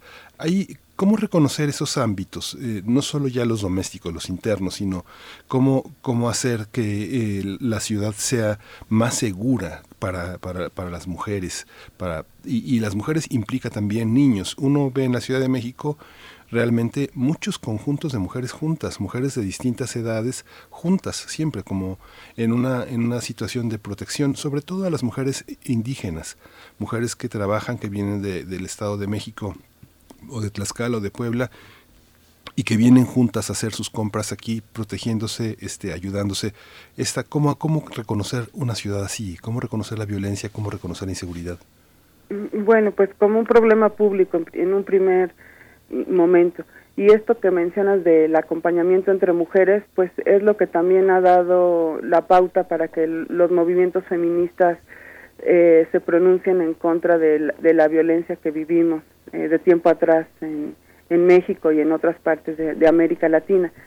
Y bueno, pues ahí es donde tenemos que echar mano de las distintas disciplinas con un enfoque de género, en donde se apueste a la prevención de, de la violencia. Eh, se requiere de, distintas feministas en, la toma de decisiones para ir eh, colocando el problema como público. Y eh, desde los gobiernos en turno, desde los distintos niveles, se tienen que ir haciendo estos diagnósticos espaciales para ir ubicando aquellas zonas foco rojo de, de violencia contra las mujeres. Entonces, pues se requiere de urbanistas feministas, de geógrafas, de politólogas, de abogadas, de mm, sociólogas, de psicólogas, de, de toda la sociedad en su conjunto para poder dar propuestas de cambio al problema, porque la violencia contra las mujeres no es natural. Y en ese sentido, pues tenemos marcos jurídicos importantes en, México eh, que darían la pauta para tener las bases en políticas preventivas en donde el respeto fuese como el común denominador de los cuerpos y de, y de las personas. Entonces, mientras no haya eh, una, un acceso a la educación, eh, un acceso a, la justicia, estos problemas se van a seguir presentando. Y bueno, pues entonces las ciudades en ese sentido, pues sí se tienen que ir, eh, la, la, la violencia en las ciudades se tiene que ir atendiendo, primero posicionando como un problema público. Si no se ve como un problema público, va a quedar aislado de la toma de decisiones. Doctora Lucía Damián, ¿qué propone la geografía feminista? Hace un momento comentabas ya un poco al respecto. Eh, quisiera eh, pedirte que profundizaras. ¿Qué propone la, geografía feminista que no se ha considerado por otros enfoques de, la, de esta disciplina? Históricamente las mujeres eh, han sido confinadas a lo doméstico, pero ¿cómo se expresa la apropiación, no voy a decir conquista, pero sí apropiación del espacio público por parte de las mujeres? Bueno, pues eh, un primer elemento sería que el cuerpo de las mujeres le pertenece a las mujeres, ¿no? O sea, nadie tiene por qué agredirlo, trastocarlo. En, en ese sentido, la geografía va a, espacializar eh, el cuerpo de las mujeres y todas las relaciones de poder que recaen sobre, sobre el cuerpo. Entonces, desde la geografía feminista, lo que eh, pensamos y por lo que trabajamos y por eso hemos hecho mapeos. El, Colegio de Geografía ha hecho un, importante trabajo de, atlas en materia de, igualdad de las mujeres. Eh, apostamos a que el espacio lo entendemos como producto de las acciones sociales y en ese sentido no está dado, no está dado que eh, dentro de cinco años van a ser los mismos mapas de hoy, ¿no? Los mapas de feminicidio. Lo que queremos justamente es transformar con acciones sociales, políticas, jurídicas y culturales, que es lo que daría sentido y significado a los espacios. Entonces está en constante transformación y dinamismo. Entonces desde ahí es romper con la idea de que el espacio es fijo, neutral y que está dado así por siempre, ¿no? Y para siempre, ¿no? Entonces ahí hay una responsabilidad social que tiene que involucrar a todas las instancias de, de gobierno del Estado y a la vez aquellas relaciones entre mujeres que tenemos que eh, seguir construyendo desde la sororidad. O sea, pensar otros espacios es posible con base en las acciones sociales y de acceso a la justicia. Hay una parte, Lucía, una, una parte muy significativa. No sé, piensa en ciudades como no sé, como se, ha hablado desde las Naciones Unidas, Maputo, Quito, este, eh, Marrakech, Tánger, que son ciudades donde el acoso se, hacia las mujeres se da de una manera permisiva por todos los demás, nadie hace nada por, por una mujer que es molestada. Pero eh, en México hay una, hay una parte donde la lucha de los sexos se hace muy manifiesta y donde hemos visto que hay eh, este, actitudes de engaño, de, secuestro, como, no sé, ciudades como el puerto de Veracruz, o, Jalapa, o Tlaxcala, o Puebla, donde se han encontrado muchas de las actividades de, las, de los tratantes de personas que convencen a jóvenes a jóvenes que, pues que salen a la calle, que trabajan, que trabajan en, el espacio público y que son secuestradas, que son engañadas y que llegan eh, en muchos casos a la Ciudad de México. Nosotros vemos, por ejemplo, también espacios de comunicación y de diversidad como la Alameda, el Parque de los Venados, donde muchas personas de distintos orígenes del país, de distintas entidades, se reúnen, conversan, se encuentran con familiares, con amigos, pero también es un espacio muy fuerte de acoso. Si estás aquí es porque buscas algo, ¿no? No estás aquí porque estés eh, nada más buscando, buscas un hombre, buscas una relación. Estos espacios, eh, ¿cómo, ¿cómo entenderlos? ¿Cómo intervenir en ellos? ¿Cómo no meterse en la vida privada de las personas, pero al mismo tiempo protegerlas, eh, que formen parte de un espacio que sepan en el que están seguros? Porque justamente ahí es donde no se, no se toman las acciones preventivas para proteger a las niñas eh, de los tratantes, eh, de las redes de prostitución. Eh, y, ahí es donde el, Estado ha, fallado. O sea, es un Estado fallido que no ha proporcionado esa, esa seguridad a, las niñas. Y entonces ahí pues se tiene que entender de nuevo como una cuestión de poder estructural y de poder patriarcal. Entonces ahí la, la sociedad también tendríamos que organizarnos para, para que estas prácticas no, no se sigan dando. Pero se entiende también desde las desigualdades económicas. son poblaciones desprotegidas, eh, vulneradas en, sus derechos educativos, eh, que no tuvieron acceso tampoco a, la educación. Y entonces desde ahí el problema es estructural.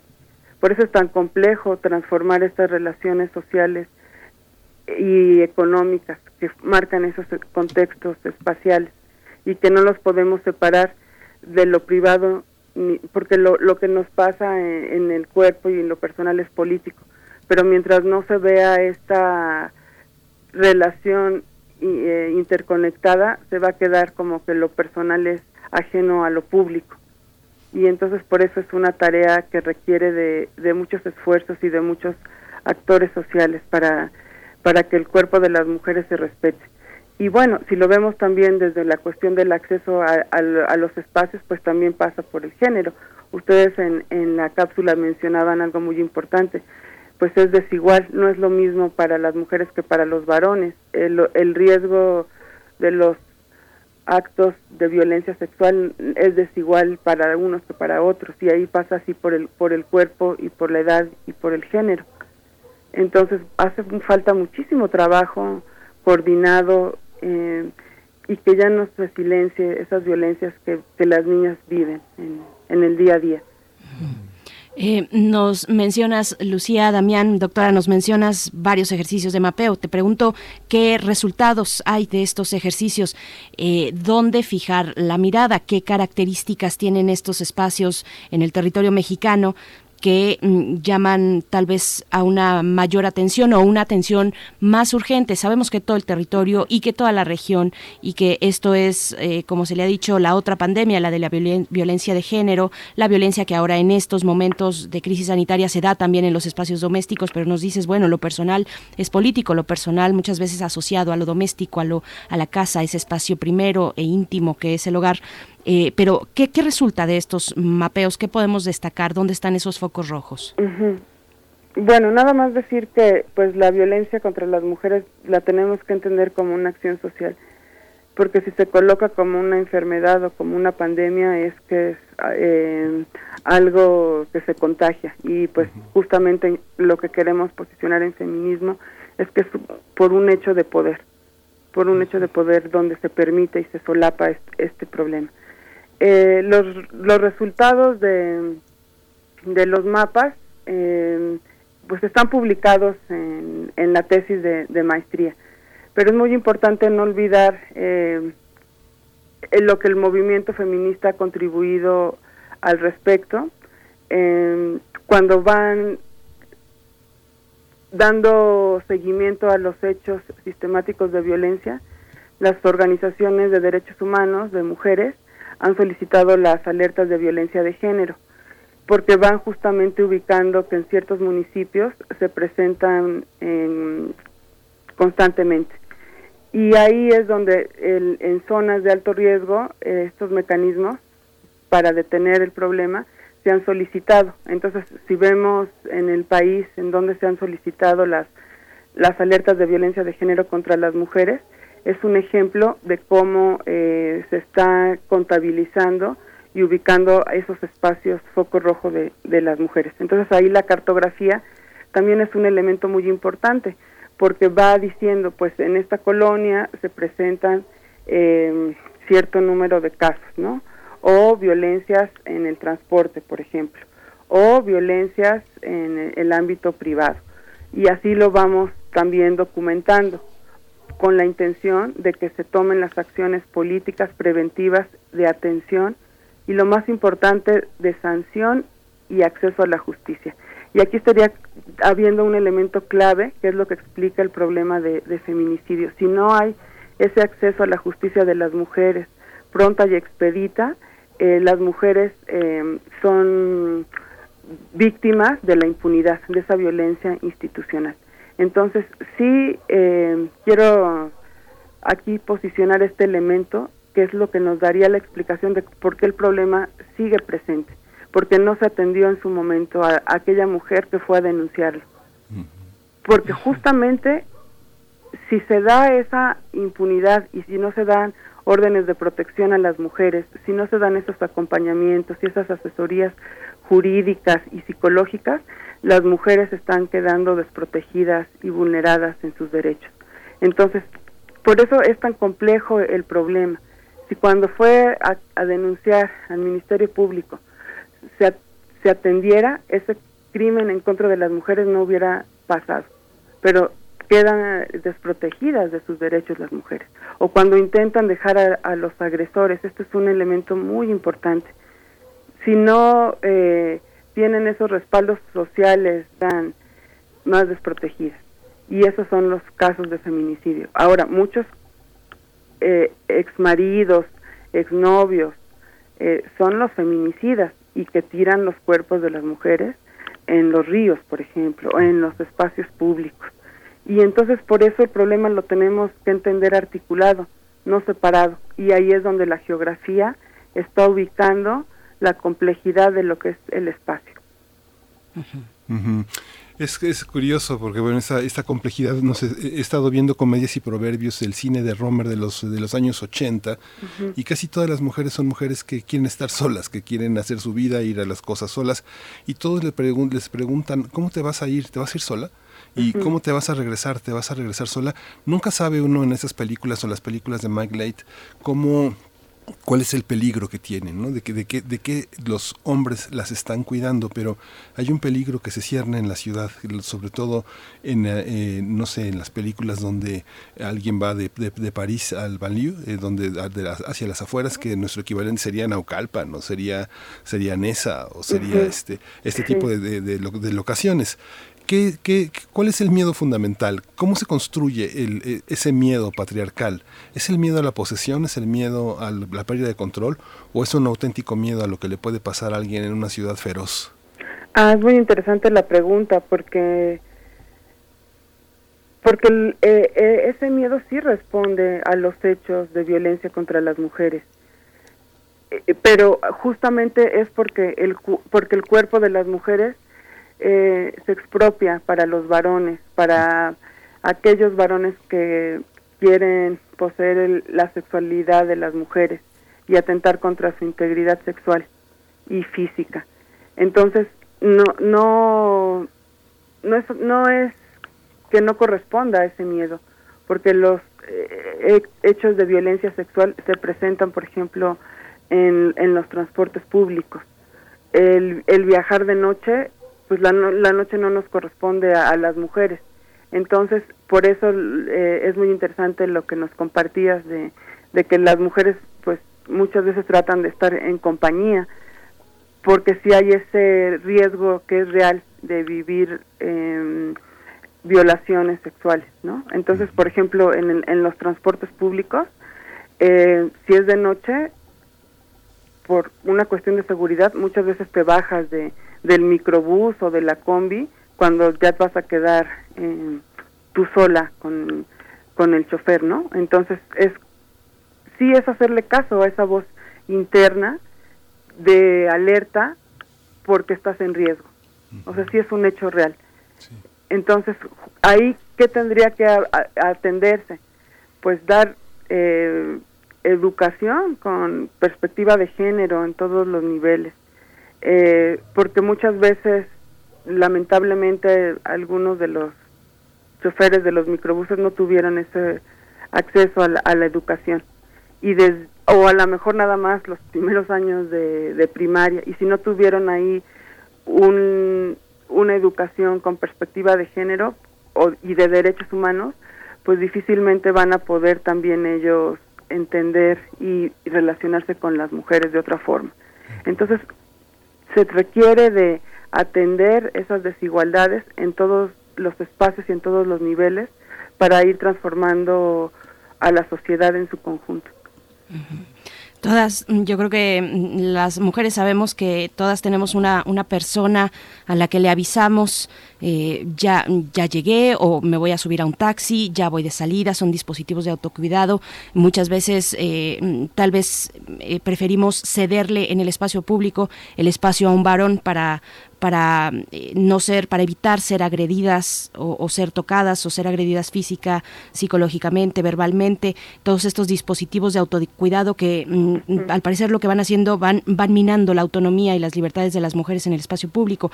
Te pregunto hacia el cierre de este, de esta charla, Lucía Damián Bernal, doctora, te pregunto sobre el proceso de documentación que tú has realizado, que se ha realizado en el, en la, eh, en el Colegio de Geografía, eh, ¿qué obstáculos encontramos en el momento de la documentación. Hay una cartografía de los feminicidios, nos comentabas, de las alertas de género también mencionabas, pero esto creo que puede ser un poco impreciso, dinos tú, porque a veces no se investiga mm, por parte de los ministerios públicos, eh, no se investiga como feminicidio, o hay municipios que se niegan a implementar la alerta de género como una, como si fuera una mala nota de la gestión del regente en turno. ¿Qué obstáculos hay en la documentación? Bueno, evidentemente sí hay una negación a que el problema es público. Eh, y ahí el, movimiento feminista lo que ha querido hacer es que se dé eh, otra explicación a los hechos, ¿no? Entonces, una de, la, de las principales problemáticas es la falta de voluntad política, pero una vez que ya se acepta una alerta de violencia de género, empiezan a darse paulatinos cambios en la formación, por ejemplo, a los servidores públicos, ¿no? Eh, encargados de la prevención de, de la violencia. Por ejemplo, en, los municipios se empieza a capacitar a, a, las policías municipales, ¿no? Que tienen como toda esta eh, responsabilidad de la prevención de la violencia en el ámbito municipal. Y entonces ahí, pues sí empieza como a, abrirse. Yo podría compartir el, el, caso de Naucalpan, que es el que más he dado seguimiento. Eh, tienen una policía de género, es muy poquita en proporción a todo el cuerpo policial. Sin embargo, pues empiezan a capacitar los, los servidores municipales, ¿no? Pero no cuentan, por ejemplo, con una infraestructura eh, o con los recursos para echar a andar sus eh, patrullas eh, que tendrían que dar esos recorridos. Entonces, ahí otro obstáculo, pues sería la cuestión de los presupuestos etiquetados y que alcancen estos presupuestos, ¿no? Ahí hay también toda una barrera, por así decirlo. Eh, el que estén abiertos a, aceptar el problema es otro, porque justamente ahí se niega y se ve como un atentado a su política, ¿no? Que no han querido reconocer el problema como público. Eh, los diagnósticos es importantísimo que se tengan, no se tienen, o sea, si lo vemos eh, a nivel nacional, un diagnóstico a nivel local que dé la pauta para decir, pues estas acciones son, son las que tendrían que atenderse por lo que nos están respondiendo localmente las mujeres y por lo que están viviendo, hace falta. Entonces, eh, tenemos que seguir en las universidades formando a los futuros profesionistas que serán aquellos servidores públicos, que serán eh, los docentes, que serán eh, quienes sean motor de cambio. Entonces también ahí en, las universidades tenemos un pendiente. Ahora viene un momento muy importante en la universidad de echar a andar las clases, las materias de perspectiva de género, para que estas futuras generaciones también den propuestas de cambio. Entonces, pues el espacio en ese sentido es un proceso y no está dado y, y apostamos a que cambie, a que cambie y que las futuras generaciones tengan otras condiciones de vida diferentes a las presentes. Sí. Pues que así sea, doctora Lucía Damián Bernal, profesora del Colegio de Geografía de la Facultad de Filosofía y Letras de la UNAM. Le agradecemos muchísimo esta, esta visión. Vamos a estar atento a la conferencia que, que, este, que, va a ofrecer eh, es por la tarde y pues muchas gracias. Seguimos al habla y seguimos pensando y tratando de, hacer más habitable el espacio público para todos y todas. Muchas Exactamente. Muchísimas gracias por la entrevista. Al contrario, gracias, doctora Lucía Damián. Es a las 10.30 de la mañana, en realidad, querido mm, Miguel Ángel, el viernes, el día de hoy, 10.30 de la mañana. Hay que, es, es una sesión por Zoom, hay que mm, registrarse para tener el enlace a Zoom, es una modalidad a distancia y bueno, eh, pueden acercarse al PUEG. Les voy a dar la, eh, es, un, es un correo electrónico msánchez.pueg unam.mx para los informes y poder registrarse a esta sesión virtual Violencia Feminicida en Espacios Urbanos. Nos vamos a ir con música, algo de Mariel Mariel, una cantante chilena, independiente y feminista también. Sacar los tambores es la canción. Vamos. Después de tanto silencio,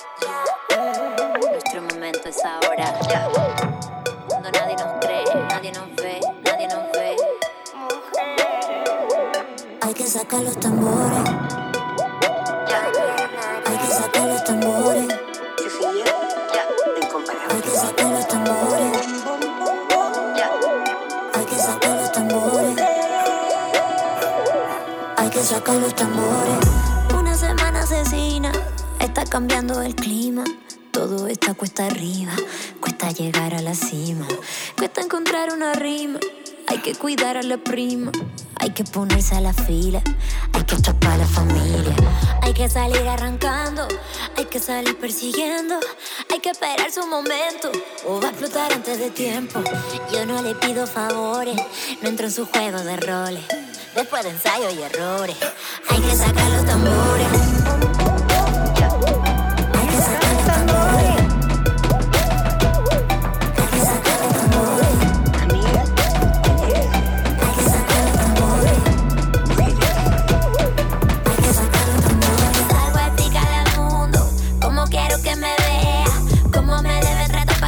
Como yo necesito que sea. Pregunten por mientras que me estoy aburriendo. Y en cualquier momento agarro mi maleta y parto pa' mi pueblo.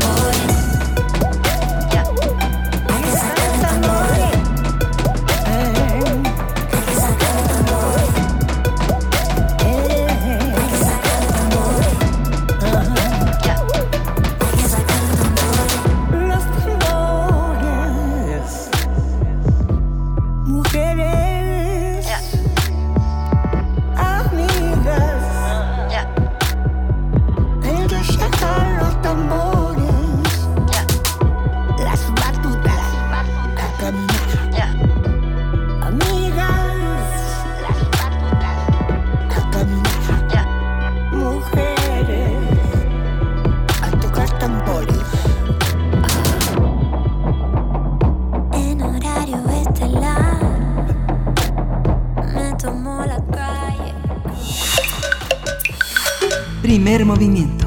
Hacemos comunidad. Nota Internacional.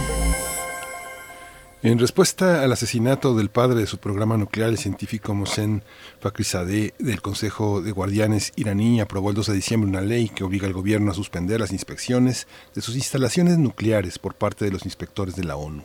El científico iraní sufrió una emboscada en la provincia de Teherán luego que los agresores hicieron explotar un coche bomba cerca de su automóvil y después le dispararon.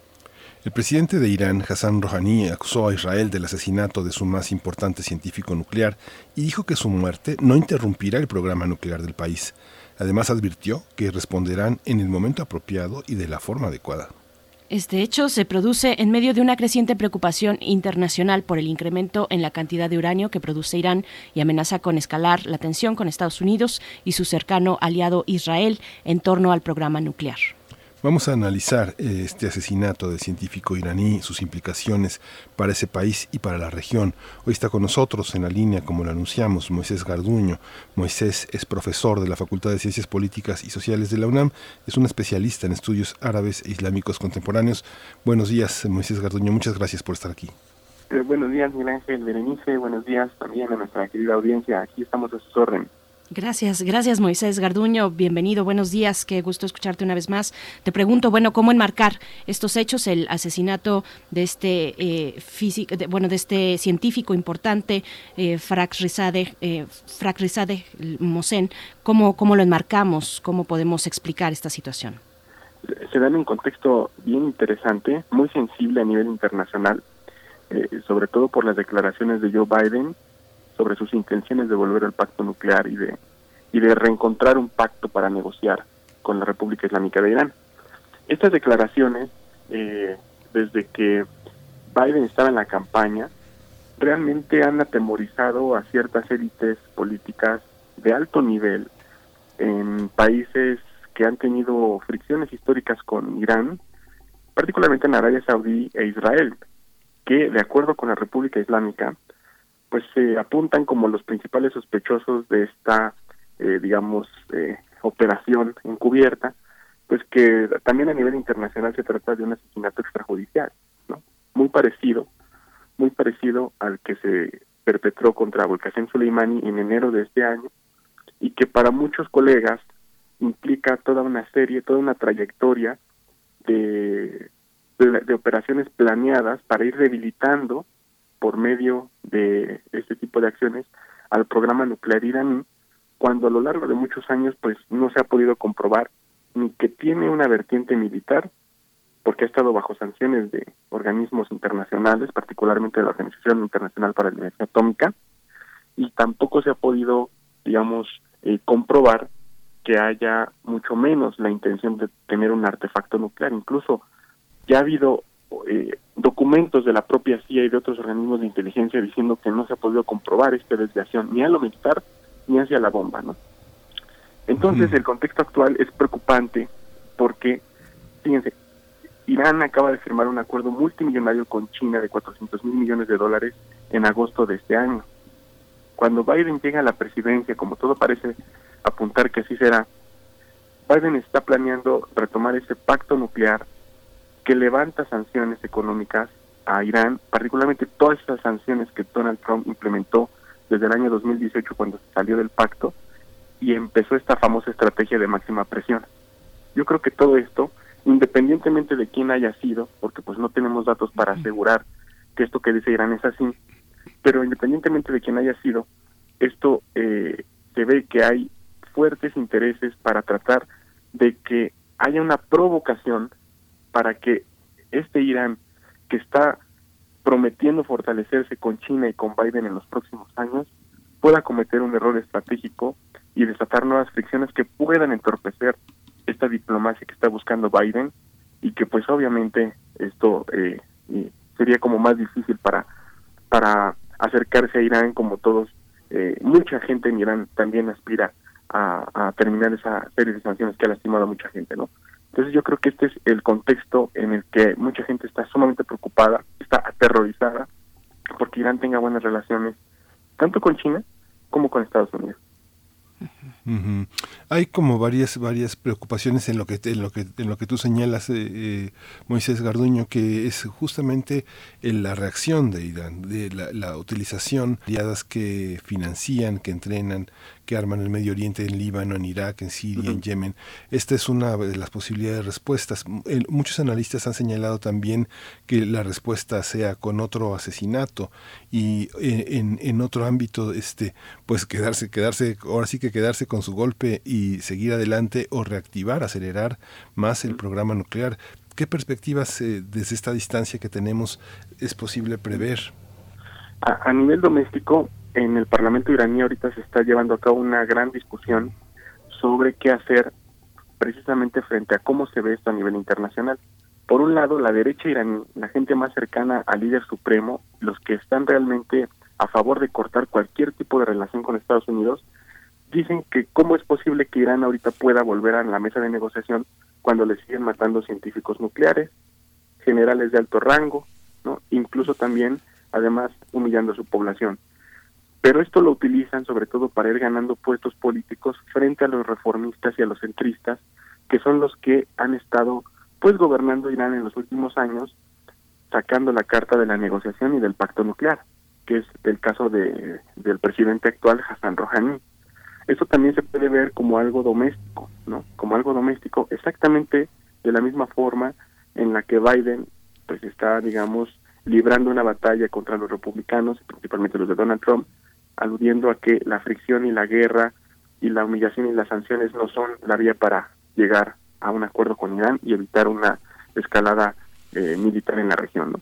Pero efectivamente, este y, a nivel, digamos, de imagen pública, eh, Irán está mostrando algo muy, muy serio, independientemente de que si vaya a apoyar o no a los Houthis o a sus milicias en Siria o en Líbano, que lo puede hacer y lo ha seguido haciendo porque esto ha, tenido varios años, pero ese punto que yo quiero recalcar tiene que ver sobre cómo están operando los servicios de inteligencia iraníes actualmente. Creo que hay una falla muy grande. Creo que Irán está viendo, está, está mostrándole al mundo que hay ciertas fallas muy grandes en su forma de cuidar a sus científicos nucleares. No es la primera vez. Desde el año 2007, 2010, 2012 han estado asesinando aproximadamente cuatro eh, eh, científicos nucleares muy importantes en las puertas de su casa en Teherán. Eso quiere decir que hay una falla muy grande y eso es preocupante porque Eso quiere decir o que están infiltrados o que están fallando ciertas estructuras de seguridad y eso también puede desestabilizar al régimen. Entonces es un debate eh, muy grande sobre si mostrar fortaleza a nivel internacional, vengando esto. Yo digo que si no lo hicieron con Soleimani, no lo van a hacer con Farizadeh. ¿Por qué? Porque si hay un intento de contestar públicamente para restaurar el orgullo nacional y mostrar fortaleza frente a lo que está pasando, estas élites que están molestas ahorita con el contexto actual podrían usar esto como un pretexto para iniciar una nueva campaña de fricción, de criminalización y, ¿por qué no?, de sanciones ante organismos internacionales para justificar entonces ahora sí el supuesto apoyo del terrorismo iraní a otras facciones en el Medio Oriente. Y eso es lo que creo que estas élites en, en Israel, en Arabia Saudí, algunas en Emiratos Árabes Unidos, cierta gente del gabinete de Trump, están buscando para entorpecer este camino hacia Irán. Irán es una potencia en el Medio Oriente. Es muy preocupante para los intereses de estas personas porque la influencia que ha tenido Irán en el mundo árabe ahora es tan grande que no, no pueden aceptar las personas que han hecho guerras los errores que han marcado al momento de intervenir en países extranjeros. Y con esto termina esta intervención. Irán no ha hecho la intervención en Yemen, la ha hecho Arabia Saudí, pero ha sido Irán el que ha, digamos, acumulado y canalizado ese sentimiento anti-saudí, anti-estadounidense y anti-británico a favor de los iraníes. Eh, Irán no invadió Siria, Irán no intervino en Siria, fueron los eh, comandos pagados por Arabia Saudí, fueron los turcos, fueron los rusos, los Estados Unidos, e Irán también se mete para canalizar estos sentimientos anti-injerencistas a su favor. Lo mismo ocurrió en Irak. Estados Unidos fue el que invadió Irak, no Irán. Sin embargo, con el paso del tiempo es Irán el que cosecha todo este sentimiento antiestadounidense y así sucesivamente. Entonces, los errores marcados por las injerencias militares extranjeras en el mundo árabe, Irán las canaliza y podemos resumirlo así, Irán no hace guerras, no hace intervenciones, digamos, se alimenta de las intervenciones hechas por otros.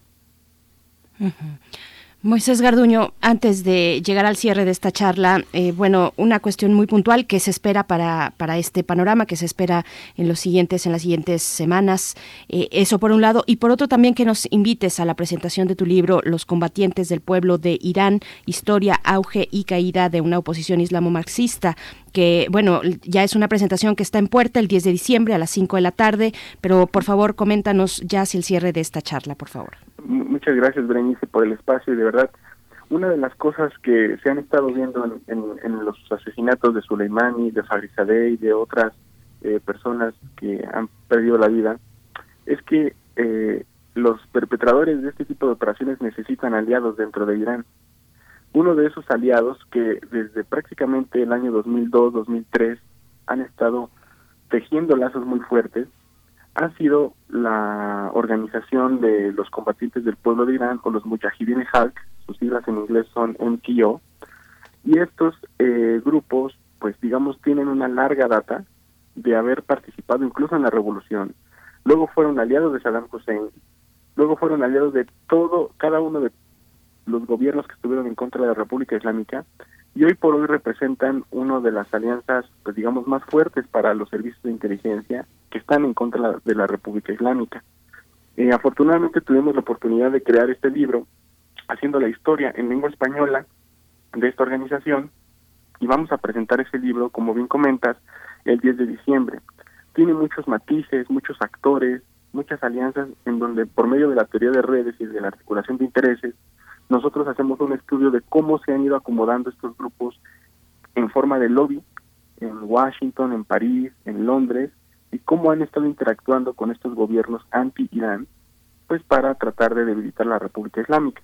Entonces es muy interesante porque vamos a contar con la participación de personas de alto nivel como el profesor Hamid Abashi de la Universidad de Columbia, eh, Marcela Álvarez de la Universidad Universitaria de Puebla, Peyman Behafzadeh, que fue una persona que estuvo participando en la época de la revolución con movimientos cercanos como los Fedayín y los movimientos que lucharon contra el Shah de Irán en aquellos en aquellos años, el doctor Jaime Isla López, Alejandra Gómez y su servidor.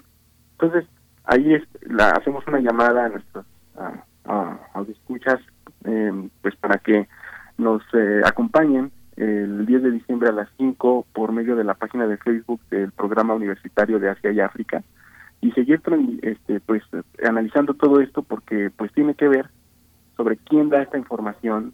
Solo para que nos demos una idea, el programa nuclear iraní se develó gracias a la información que este grupo sacó a la luz en el año 2002 en una conferencia internacional ahí en Nueva York. Y es gracias a este grupo que se ha seguido implementando una estrategia de presión y de muchísima fricción contra Irán, tanto en el ámbito mediático como en el ámbito militar. Entonces, eh, es, es, es una contribución desde América Latina para entender Irán y estas redes de información y de, y de, y de política, infrapolítica, por decirlo de alguna forma, que pues vamos a tener la oportunidad de discutir y espero que nos puedan acompañar para, para darle un redondeo a todo esto que está pasando en medio de la transición también en Estados Unidos como contexto. Pues Moisés, pues muchísimas gracias por todo este panorama. Este Irán, el pueblo de Irán sigue siendo uno, uno de los referentes en el imaginario europeo, de, fuente de admiración, fuente de temor. Es eh, la oportunidad de tener eh, estudiosos como tú, donde uno puede justamente distinguir los claroscuros de este, de este juego. Eh, un, un breve resumen, una conclusión de un minuto, este Moisés, eh, sobre este tema, hacia dónde tenemos que apuntar el mirador. Sí, el 22 de diciembre va a haber una conferencia eh, auspiciada por eh, Naciones Unidas en el marco del Consejo de Seguridad sobre el destino del, acuerdo nuclear. Eh, parece ser que todo esto tiene que ver con ir pues, minando, como saboteando esta conferencia y hacer que ningún país, pues digamos, condene este tipo de asesinatos y se echa a perder todo ese acuerdo de negociación, ¿no? Yo creo que lo que ahorita vamos a tener que, seguir es si Irán va a responder. Yo creo que no, yo creo que ellos ya han mostrado que la mejor forma de responder es mediante influencia económica, hegemónica en el mundo árabe, y eso es lo que más duele a sus adversarios. Y pues también hay que decirlo, ¿no? O sea, dentro de Irán también hay ciertas cosas que lastiman mucho los derechos humanos. ¿no? Nosotros tampoco tenemos que hacer apología totalmente del régimen. ¿no? Sí hay que separar el ámbito doméstico del ámbito regional y decir que esa política doméstica tiene sus propias dinámicas. Por ejemplo, mucho se ha criticado que Irán apoya a Hezbollah, a Hamas, a los Houthis, y con ese dinero, pues es dinero que dejan de gastar al interior de Irán para hacer pues, instituciones que doten de empleo, bajar la inflación, este o dotar de mejores instalaciones a las personas, eh, digamos, de la tercera edad, o sea, toda una serie de cosas de justicia social que no se hacen por estar haciendo misiles, por estar apoyando estos grupos.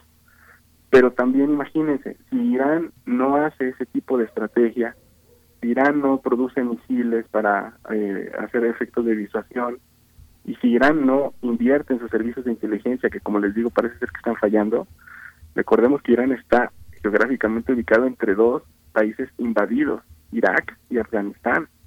Y hay un temor justificado por parte del, del gobierno también de no ser el próximo blanco, como varios eh, políticos estadounidenses, el propio John Bolton, por ejemplo, lo han estado insistiendo así desde hace muchos años, al menos una década. Entonces, ese es el gran dilema que tiene el, el régimen iraní. ¿Qué hacer con sus personas, con su población al interior al tiempo que tienen que estar gastando ese dinero para evitar ser el próximo blanco en medio de esta turbulencia geopolítica que es el Medio Oriente, ¿no? Entonces, eh, yo creo que hay que seguir ese análisis en, en, la prensa internacional, ver lo que pasa en el Consejo de Seguridad y seguir haciendo una perspectiva frente a lo que viene con Joe Biden, que si realmente quiere, y con esto termino, hacer una nueva diplomacia con Irán, lo primero que tendrá que hacer es limpiar la casa, levantar las sanciones que impuso Donald Trump como gesto de confianza para los iraníes y entonces volver a una dinámica que ya vimos con Barack Obama, que realmente pues sí distensó mucho las relaciones con Irán y con Europa también, porque Europa es parte del pacto nuclear, cosa que pues va a estar en detrimento de estas personas aliadas de Trump, Netanyahu y Mohammed bin Salman. Pues Moisés Garduño, como siempre, agradecemos tu presencia en este espacio. Les recordamos la presentación 10 de diciembre a las 5 de la tarde a través del canal de Facebook del Programa Universitario de Estudios sobre Asia y África. Las siglas son PUEA con doble A, al final doble A. Así es que ahí pueden encontrar, son las coordenadas para asistir a la presentación de este libro. Moisés Garduño, muchas gracias. Al contrario, Bernice Miguel Ángel, gracias a ustedes por el espacio y a nuestra querida audiencia siempre. Gracias. Gracias despedimos a la radio Nicolaita que ya nos dieron las nueve y eh, seguimos el día de del día del lunes eh, con la con la con esta trenzado de comunicación entre la radio Nicolaita en el estado de Michoacán en la ciudad de Morelia y Radio UNAM. Quédese quédese aquí venimos regresamos en un momento Queremos escucharte. Llámanos al 55 36 43 39 y al 55 36 89 89. Primer movimiento. Hacemos comunidad. El distanciamiento social y el aislamiento son medidas necesarias para los tiempos que vivimos. Y donde el ocio aparece, la cultura llega a sanar. Cultura UNAM pone a tu disposición el programa Cultura UNAM en casa, una programación variada de actividades a distancia, a las cuales puedes acceder por distintos medios digitales, artes visuales, música, danza, teatro, cine, literatura, cursos, talleres y más. Busca las distintas opciones que hemos preparado para ti en TV UNAM, Radio UNAM y en culturaunam.mx. En redes sociales puedes estar al tanto de las actividades con el hashtag Cultura UNAM en casa. Fomentamos el acercamiento social frente al distanciamiento físico. Cultura UNAM.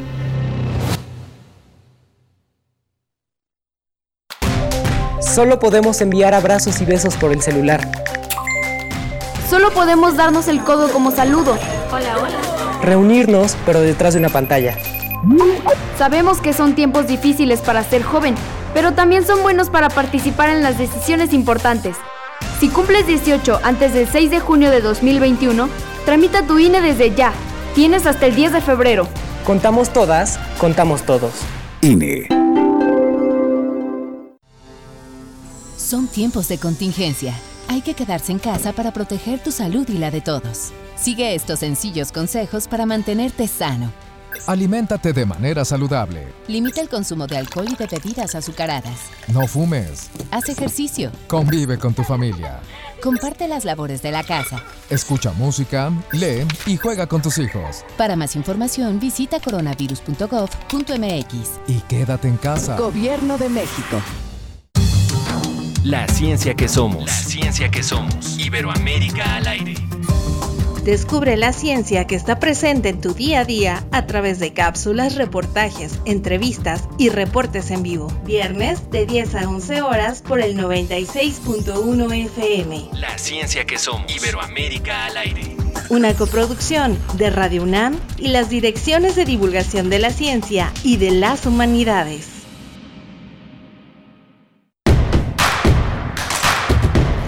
Síguenos en redes sociales. Encuéntranos en Facebook como Primer Movimiento y en Twitter como arroba PMovimiento. Hagamos comunidad.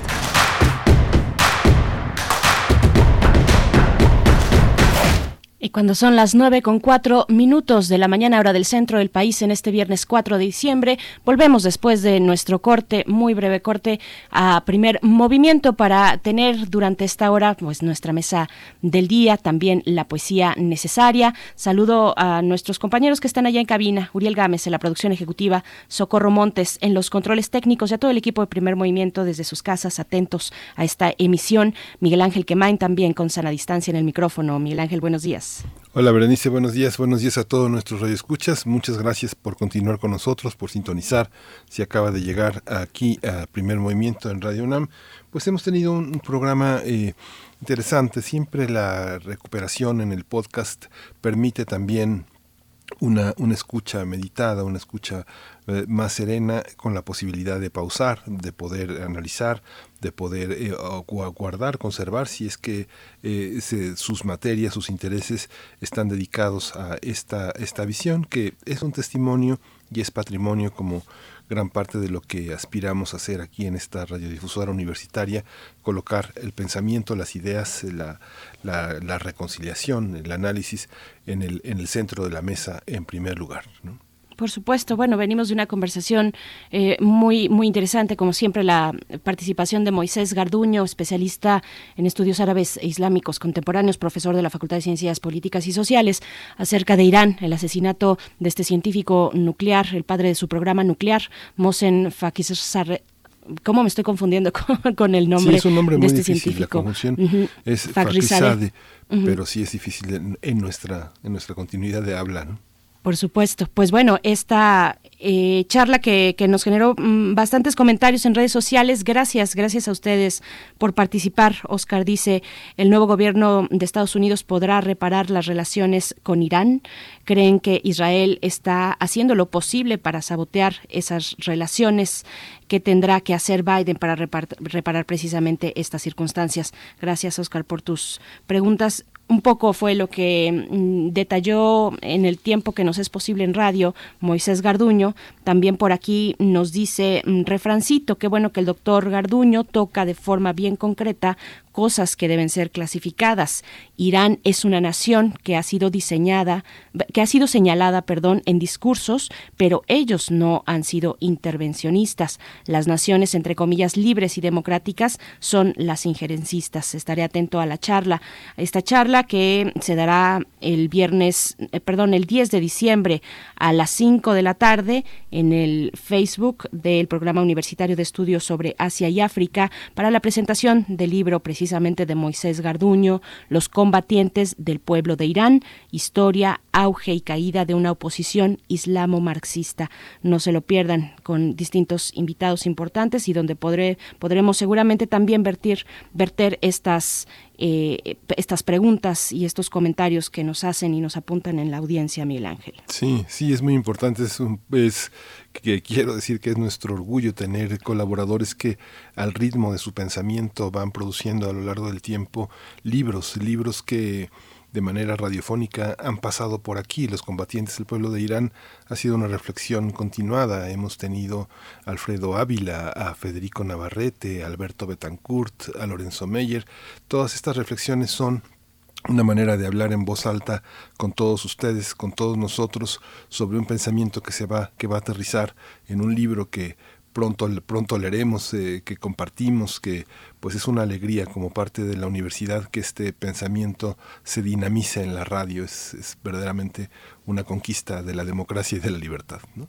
Por supuesto, pues bueno, no mm, quédense aquí, vamos a tener en, en, unos momentos más la poesía necesaria y después nuestra mesa que es de música, llamadas de emergencia. Es el proyecto, el nombre del proyecto de mujeres que se han involucrado en la música, música de, de, de denuncia y música de unión también en torno a la lucha feminista. Les recordamos que seguimos en estos 16 días de activismo que partieron del 25 de noviembre el Día Internacional de la Eliminación de la Violencia contra las Mujeres y terminan el 10 de diciembre, precisamente el Día de los Derechos Humanos. Vamos a conversar sobre este proyecto musical que convoca a distintas mujeres artistas.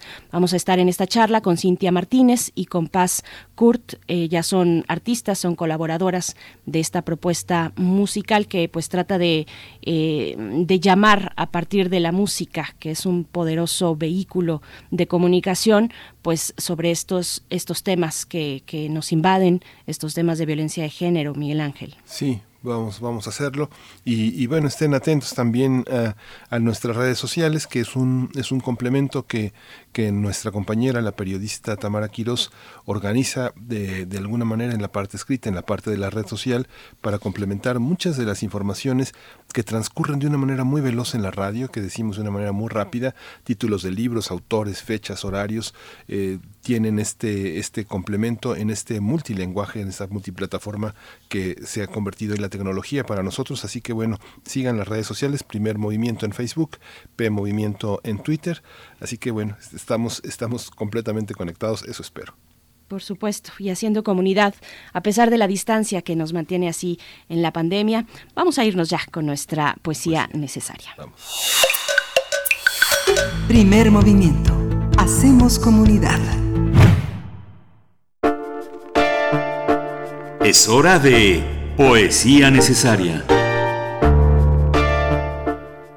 Bien, pues diciembre es el mes que marca la fecha de nacimiento eh, pero también de la desaparición forzada de la poeta guatemalteca Alaide Fopa. Alaide fue Fopa una mujer importante para otras mujeres en la lucha por la igualdad y, también importante para esta universidad. Alaide nació un día como, como ayer, 3 de diciembre, pero de 1914. Alaide fue víctima de desaparición forzada en Guatemala en un viaje que realizaba 1980, un viaje que realizaba para renovar su pasaporte, desapareció en pleno día. En esos eh, corrían los, los años de la dictadura de Romeo Lucas García y el 19 de diciembre se cumplirán 40 años de su desaparición. Eh, Alaide fue fundadora de la revista FEM 1976, creadora de la Cátedra de Estudios de la Mujer en la UNAM y también fue, bueno, ahí, aquí en la UNAM, también profesora universitaria, mm, realizó el primer programa de radio producido en México de contenido feminista titulado Foro de la Mujer, aquí, aquí mismo en Radio Universidad.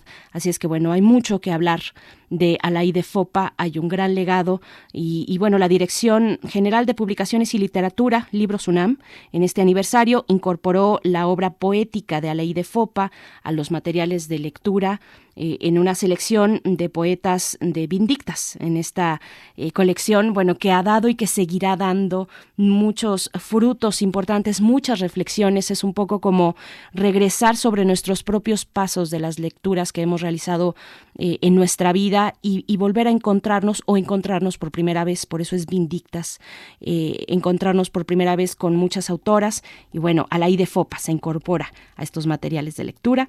Hay distintas actividades en homenaje a, la IDE. Todavía hoy, ayer, Literatura, eh, Libros UNAM tuvo una, primera jornada. Hoy será la segunda parte. Eh, y bueno, pueden presenciar a través del canal de YouTube de Libros UNAM lo que va a ocurrir hoy en torno a la IDE FOPA. Y bueno, voy a leer un poema precisamente de esta, eh, de esta mujer, de esta poeta, escritora, de este signo del feminismo en nuestro país. El poema se titula Ella se siente a veces. Y bueno, yo creo que las mujeres que hacemos radio en esta emisora no podemos más que ver a la IDE con una profunda, como una profunda inspiración. Así es que vamos, vamos a ir con el poema. Después una interpretación de una canción de Violeta Parra, ahora que hemos estado hablando de Chile, o por lo menos escuchando la música chilena, una interpretación de una canción de Violeta Parra a cargo de Natalia Lafourcade. Pero vamos con el poema. Ella se siente a veces. Ella se siente a veces como cosa olvidada en el rincón oscuro de la casa, como fruto devorado adentro por los pájaros rapaces, como sombra sin rostro y sin peso. Su presencia es apenas vibración leve en el aire inmóvil. Siente que la traspasan las miradas y que se vuelve niebla entre los torpes brazos que intentan circundarla. Quisiera ser siquiera una naranja jugosa en la mano de un niño, no corteza vacía, una imagen que brilla en el espejo, no sombra que se esfuma, y una voz clara, no pesado silencio, alguna vez escuchada.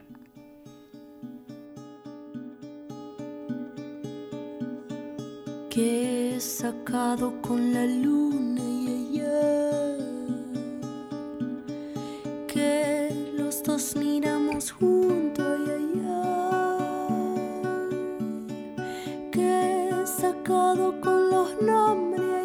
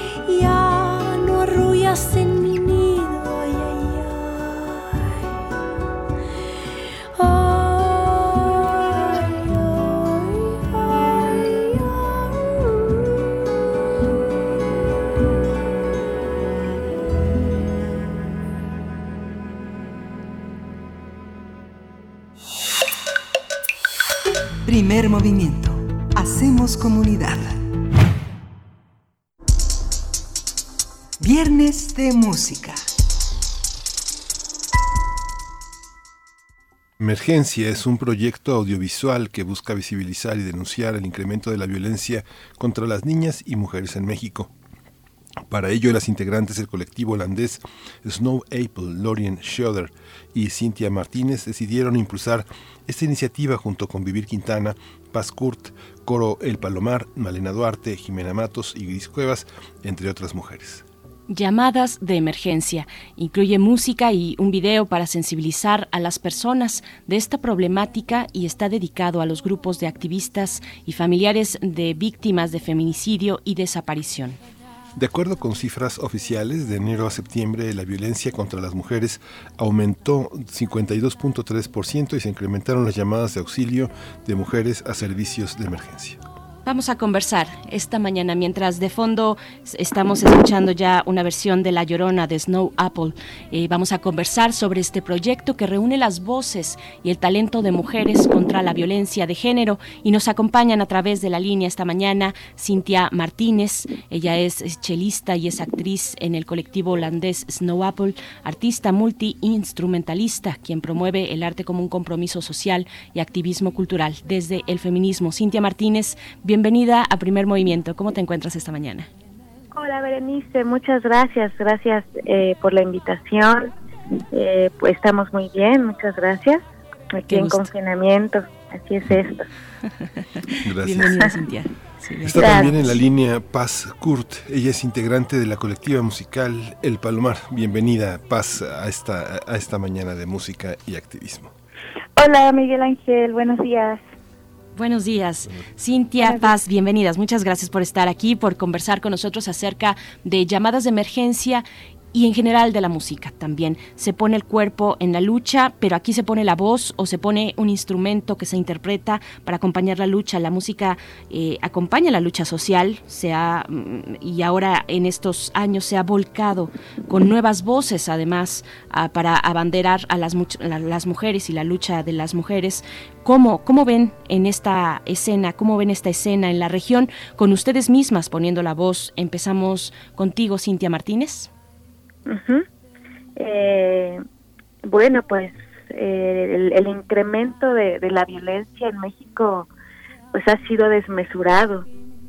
El incremento a la violencia contra mujeres y niñas. Y bueno esto esto se viene dando no eh, desde hace muchos años. Pero ahora el, el confinamiento del, de la pandemia del covid 19 pues pues lo, lo aceleró demasiado y bueno nosotras eh, tuvimos esta esta iniciativa no de, de, componer una canción de hacer un video de invitar a, mujeres muy talentosas a compartir con nosotras el arte y la denuncia. Pascur también, como un primer comentario que nos puedas compartir.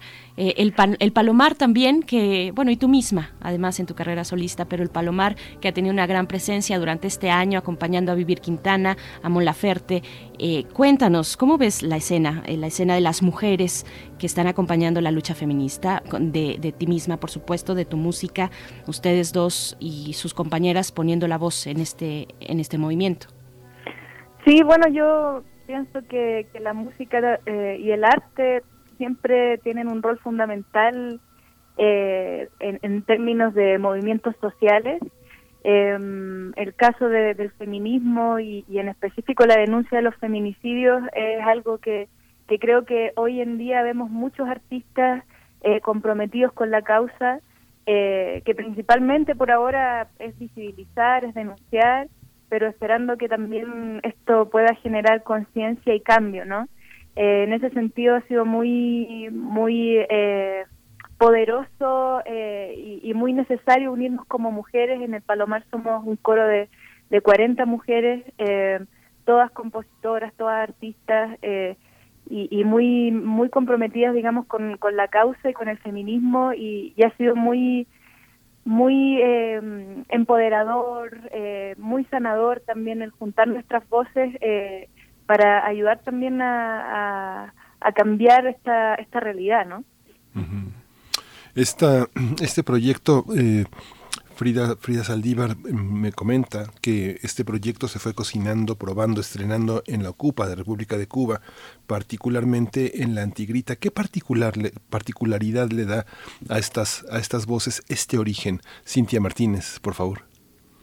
Eh, bueno, sí se, se, se, cantó por primera vez esta canción en, en la Antigrita, en la Ocupa, eh, como eh, bueno, parte del evento que se llevó a cabo ahí. Eh, y bueno, este, nosotras, esta canción surge, eh, la compuso Vivir Quintana, música y letra, y ya, bueno, Paz, Uriel Durán, este, Snow Apple, le, fuimos dando forma a los arreglos. Y, pero bueno, la particularidad de esta, de esta canción es que está dedicada a todas nuestras hermanas, a to es le da voz a las madres que, que cotidianamente están luchando en búsqueda de justicia en este país donde no la hay. Al contrario, eh, se vuelven eh, víctimas también, ¿no? Se vuelven perseguidas por estar buscando ayuda, por estar buscando la justicia. Y bueno, nosotras nos presentamos en la Antigrita acompañando a Vivir Quintana eh, como apoyo, ¿no? Apoyo a todas nuestras hermanas eh, porque nosotras entendemos la rabia, entendemos la, la lucha, que nadie nos, nos enseña cómo, cómo luchar. Y bueno, en México eh, se ha pedido justicia, se ha pedido, se ha, pedido ayuda de mil maneras y no han querido voltear a escucharnos. Entonces, pues nosotras apoyamos a todas nuestras hermanas y, y pues ahí estuvimos y fue fue pues muy muy muy peculiar no porque en tiempos de confinamiento eh, pues fue la primera vez que varias mujeres nos, nos reuníamos eh, con todas las medidas sanitarias. Y pues sí fue, fue fue muy emotivo estar ahí acompañando a las madres a las familias en búsqueda de justicia.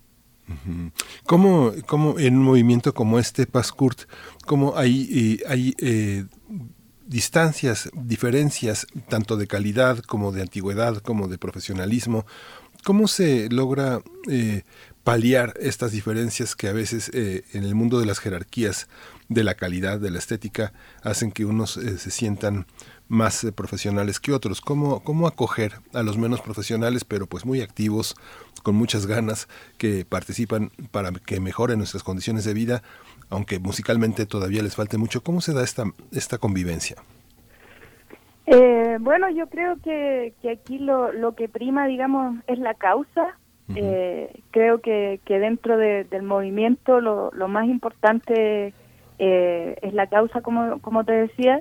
Eh, y, y bueno, y dentro de- del Palomar, eh, siendo un, un grupo tan diverso de, de mujeres, con, como dices tú, con distintas experiencias, eh, eh, sin embargo, todas son, son mujeres con, eh, con proyectos muy eh, interesantes, eh, profesionales también de, primera calidad, entonces en ese sentido trabajar en el Palomar prácticamente es como un, eh, un privilegio, ¿no? Es algo muy, eh, ¿cómo se podría decir? Agradable y expedito, eh, donde siempre el, el punto de encuentro, digamos, eh, es simplemente el querer unir nuestras voces y estar juntas eh, eh, y, y disfrutarlo y si además tenemos un mensaje de por medio tan importante como este, eh, se completa, digamos, perfectamente el, círculo, ¿no?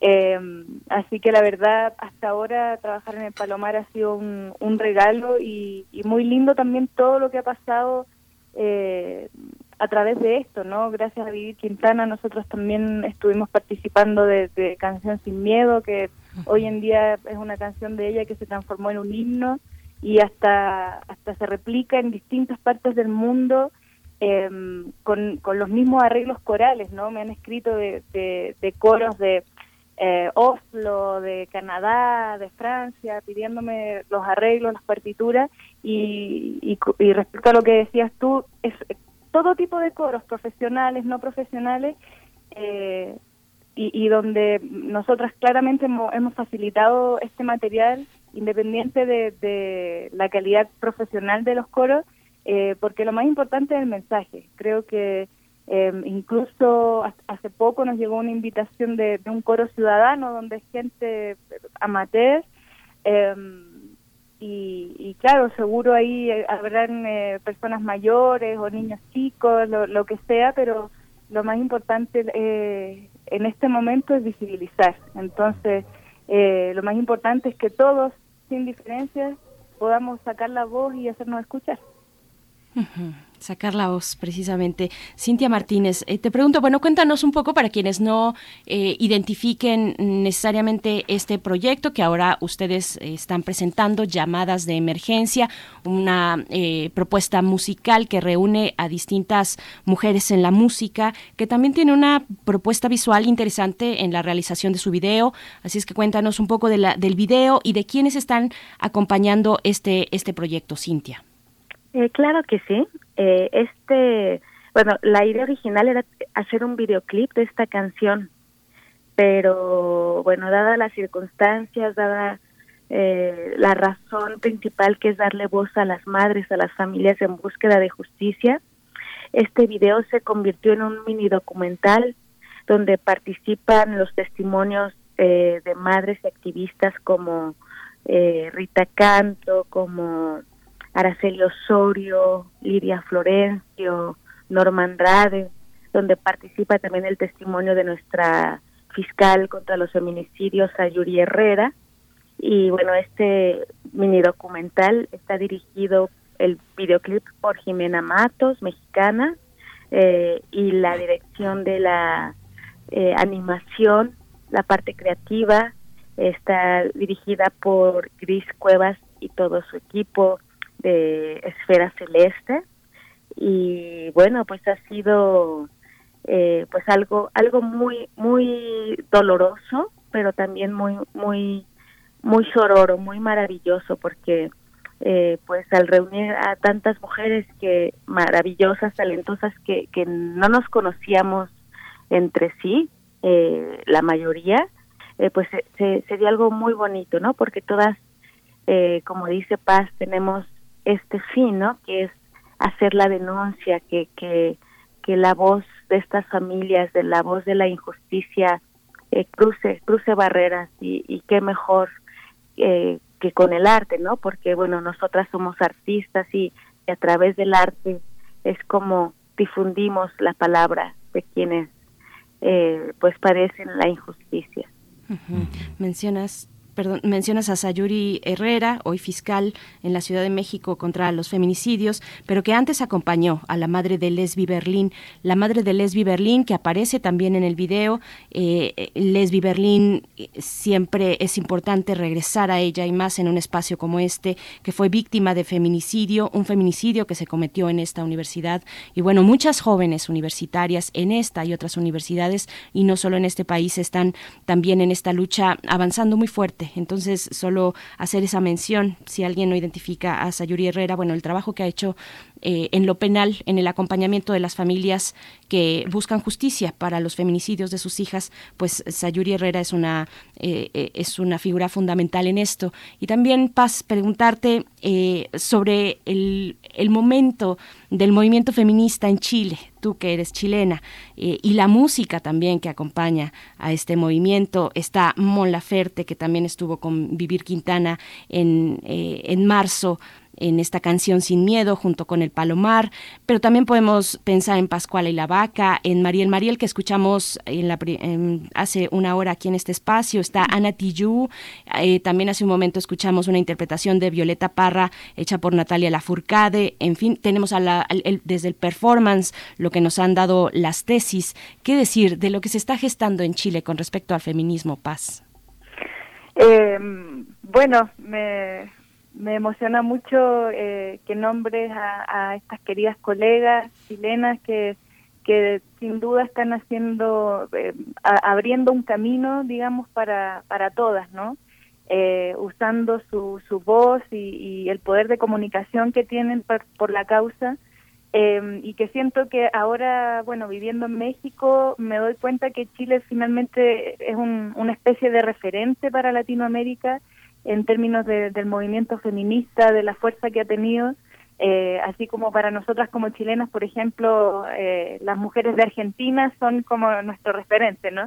Entonces, la verdad es muy lindo em, de algún modo sentir que, que allá se está, se está haciendo un referente, se está inspirando a otros países de Latinoamérica a, a eh, digamos, a empoderarse y a, que tome más fuerza el movimiento feminista en sus países. Em, la verdad, yo eh, particularmente, y me voy a hacer una teoría así eh, bien, bien grande, pero pero incluso siento que, que, todos los movimientos sociales que han habido últimamente en, Chile, el estallido social de por medio y todo, tiene mucho que ver con, con el feminismo y esta nueva manera de, de pensar el mundo Em, y de hacer las cosas, ¿no? Eh, de pronto em, el sistema patriarcal, capitalista, vemos como, como en el mundo empieza ya a, decaer, cómo se empiezan a cuestionar estas estructuras y yo creo que el movimiento feminista tiene mucho que ver con eso eh, y se vio mucho en, el estallido social eh, que, que, las mujeres, digamos, iban ahí como llevando la bandera y estando en primera línea, queriendo, digamos, todos estos cambios, ¿no? Entonces, em, nada, la verdad, muy, muy, muy contenta, muy eh, inspirada y con ganas de, que esto siga y que se siga expandiendo y, muy, eh, una suerte muy grande también poder eh, de algún modo sembrar una semillita aquí en México teniendo la suerte de, haber participado de este proyecto llamadas de emergencia y también en Canción Sin Miedo junto con Vivir y en la, hay distintos ámbitos, así como tienen muchos cómplices, muchos aliados y mucha gente que se suma con admiración a estos movimientos. Hay mucha gente que se opone, hay muchas represalias contra las mujeres que en su momento encabezaron en sus distintas áreas el Me en la producción eh, musical, en la producción teatral, en el cine, en muchísimos ámbitos eh, les cobraron, les cobraron caro el que develaran nombres de eh, de hombres que se consideran pilares de estos negocios, de estas industrias. ¿cómo, son, ¿Cómo son las oposiciones? Qué, qué oposiciones, qué dificultades enfrentan. Uno lo ve en una universidad tan grande como esta, a veces las divergencias entre colectivos eh, feministas muy, muy radicales que piensan que no, debe haber hombres, que no debe de haber ciertas eh, palabras, ciertos lenguajes y otros que son flexibles, que integran la participación de hombres y mujeres. En fin, todo esto que a veces se da en el marco de una gran discusión social, de un gran desacuerdo. ¿Cómo, cómo, cómo, ¿Cuál ha sido la experiencia en este trabajo que han realizado con tantas personas alrededor de una misma causa? Paz Kurt. Eh, bueno, yo pienso que, que la diversidad eh, siempre es, importante tenerla en cuenta y respetarla.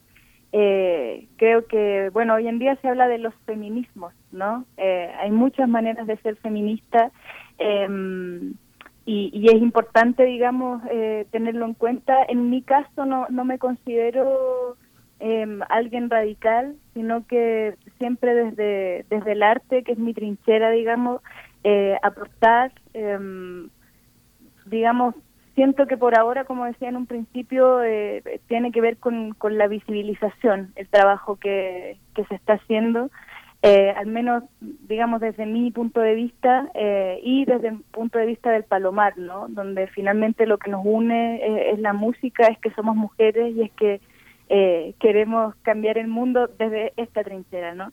Creo que siempre existen esos esos miedos eh, de eh, y, que fue algo que siento que, que, que hasta ahora eh, siempre un poco eh, esta lógica no de, del miedo no de, que hay represalias de que en el fondo si uno denuncia te quitan el trabajo ese tipo de cosas eh, creo que poco a poco se han ido derribando eh, esos miedos porque en la medida que somos más y, y en la medida que, que eh, se entiende no desde desde eh, la dignidad y la libertad que, tenemos como personas que hay cosas que realmente ya no pueden seguirse perpetuando en el tiempo eh, ya el, eh, digamos la causa digamos va, va tomando un, peso y una magnitud que que, que ya no queda más, digamos, que, que, que se derribe el, el, sistema antiguo, ¿no? Entonces, por suerte y, y, gracias a muchas compañeras que están dando la lucha,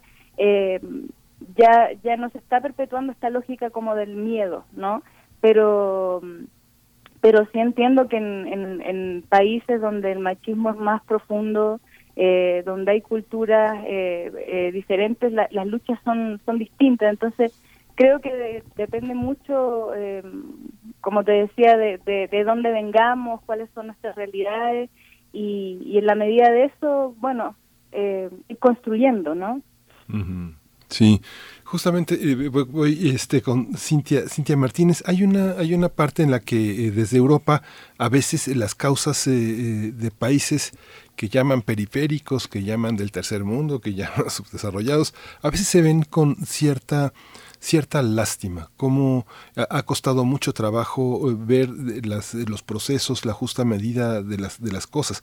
Eso pasa en todos los ámbitos, en la música, en la literatura, donde hay escritores que que van, no sé, como Sting o escritores como Salman Rushdie que se acercan a Nicaragua, que este, van en esa, en esa situación un poco este, la, las, lastimera. ¿Cómo se ve desde Europa el activismo feminista en, en América Latina? Uno ve ciudades como Londres muy, muy violentas, o de pronto Berlín, este, o de pronto Praga, ¿no? Este, pero hay una parte eh, donde los activistas eh, tienen una visión lejana porque no están tan cerca de las desapariciones, de los desplazamientos, del crimen. ¿Cómo se ve, Cintia? ¿Cómo lo, cómo lo observas desde la visión eh, europea? ¿Están muy ciertos de lo que pasa en América Latina? ¿Quiénes son los que son las miradas más cercanas? Eh, claro, mira, a veces pareciera que, que las noticias recorren el mundo, que todo el mundo sabe la magnitud de lo que sucede en países tercermundistas como América, en América Latina como México, ¿no? Uh -huh. Pero la verdad es que no, la verdad es que eh, pues las noticias son están muy controladas y bueno en, en Europa realmente se sorprenden de, de, de cómo de todo lo que está sucediendo en México las desapariciones cómo cada vez con más saña aparecen en niñas de tres años, ¿no? Eh, este hechas pedacitos en una maleta dentro de una maleta y cómo la sociedad es indolente cómo normalizamos la violencia no cuando en por ejemplo en Holanda hay una hay una hay un feminicidio bueno es noticia es noticia y se procura la justicia cosa que en México pues sucede diariamente ya ya el promedio de 11 mujeres es el país con más feminicidios en, de toda América Latina. Y bueno pues la, la eh, uno tres de cada 100 feminicidios eh, pues hacen se hace justicia no en tres de cada 100 feminicidios. Entonces eh, pues en, en Europa se mira eh, con mucha admiración eh, nuestra lucha. Eh, yo estoy muy agradecida por ejemplo con con, con la banda Snow Apple que, que a pesar de, de vivir eh, bueno con mucha seguridad en su país eh, que a pesar de que no no no sufren la misma violencia que aquí pues eh, voltean a ver no se se maravillan con, con la unión de tantas mujeres y también quieren quieren poner su, su granito de arena quieren aportar quieren ser parte de, de esta revolución porque lo que se está viviendo en Latinoamérica y en, varias partes del mundo es una revolución y y yo no creo que, lo vean tanto desde la lástima, ¿no? Sino también es, es, es empatía eh, de mujeres, eh, también de hombres, eh, eh, pues al, al movimiento, ¿no? Y creo que lo que sucede en México, pues no es, no es para menos. Pero sí creo que se está gestando una unión eh, desde activistas, desde artistas, de, familia, eh, y pues esto es parte de una revolución. Estamos conversando sobre el lanzamiento de este proyecto, Llamadas de Emergencia, un proyecto que reúne a mujeres en la música para seguir visibilizando la violencia de género en México, pero también en la región, porque la componen, este proyecto está compuesto por mujeres de distintos lugares. Estamos con Cintia Martínez, estamos con Paz Kurt, y les pregunto, cuando se canta sobre estos temas, cómo se le hace en paz, cómo se le hace para que no se te corte la voz, cómo se le hace para, para mantenerte, ¿Qué, qué ha pasado, por ejemplo, en el Palomar, ¿Qué, ¿Qué, se ha formado, qué se ha gestado ahí en torno a esta lucha contra la violencia de género? ¿Nos puedes compartir un poco, por favor? Sí, bueno, eh, la verdad es, es difícil eh, cantar estos, de estos temas. Uno quisiera no tener que cantarlos realmente, eh, pero eh, hemos encontrado, digamos, la, la forma de, de poder poner en nuestra voz de algún modo este dolor y esta y esta lucha.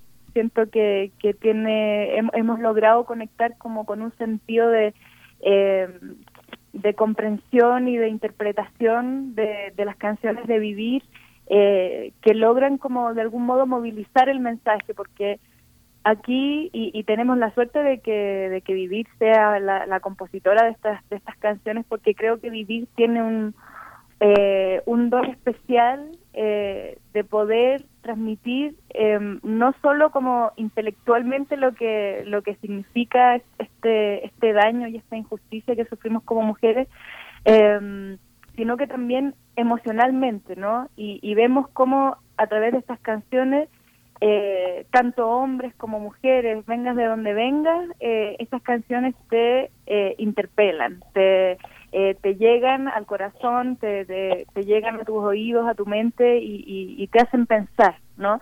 Porque una, una música simplemente podría ser eh, bella, podría ser triste, pero, pero siento que estas canciones tienen ese poder movilizador eh, y donde de algún modo como, como coro de mujeres lo que tratamos de hacer es eh, poner ese mismo mensaje, digamos, en cada una, ¿no? Y, y, entonces de algún modo eh, eh, que se entienda que finalmente esto que canta Viví, eh, yo, eh, cada una de nosotras la, lo, canta con igual, digamos, eh, propiedad, porque es algo que nos sucede a todas, eh, de algún u otro modo, ¿no? Esta violencia machista eh, sabemos que tiene muchas formas, entonces, eh, pasa que a cada una como mujeres, obviamente a estas alturas de la vida, todas hemos sufrido de algún tipo de violencia, entonces es algo que, que nos toca y que es nuestro también, independiente de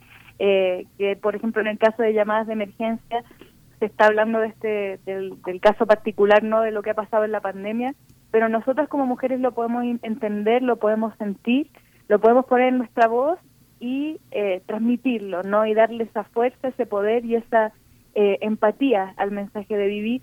Entonces, eh, creo que ahí sucede el, la magia de la música, ¿no? Y de, y, de la cual tenemos el privilegio de, de, poder conectar con ese lenguaje maravilloso que, que esa es la gracia que tiene, que, que más allá de, de, cuestiones intelectuales también apela mucho a la emoción. Y pasó con, por ejemplo, hablo mucho de Canción Sin Miedo porque es una canción que ya lleva más tiempo y hemos visto cómo eh, el fenómeno, digamos, ha tomado distintos em, matices. Y lo que pasó ahí, por ejemplo, es que eh, esa es una canción que no solamente a, las mujeres nos toca, es una canción que es tan emocional y dice tanta verdad que a los hombres eh, y, también, ¿no? Y, y, a, los niños, y a, da lo mismo la edad que tengas, de donde vengas, eres mujer o hombre, una canción que, que te llega y que eh, y que, y que te hace sentir, que te emociona y que te moviliza y, y, te hace querer cantarle, compartirle en las redes sociales. Entonces, creo que, que, bueno, ahí se manifiesta esto que te digo de, eh, del poder de la música y de poder ponerlo en la propia voz también.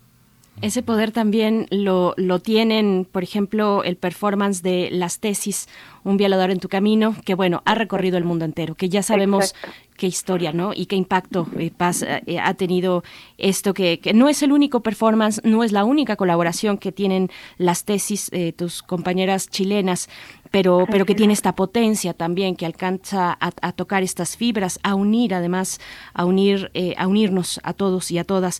Eh, y, te pregunto también, Cintia Martínez, hablando un poco de la, ya, lo, ya Paz lo comentaba, bueno, la violencia machista que todas las mujeres experimentamos en distinta medida, que se expresa de múltiples formas. Eh, ya Miguel Ángel Quemain, mi compañero, comentaba sobre el Me Too en la música.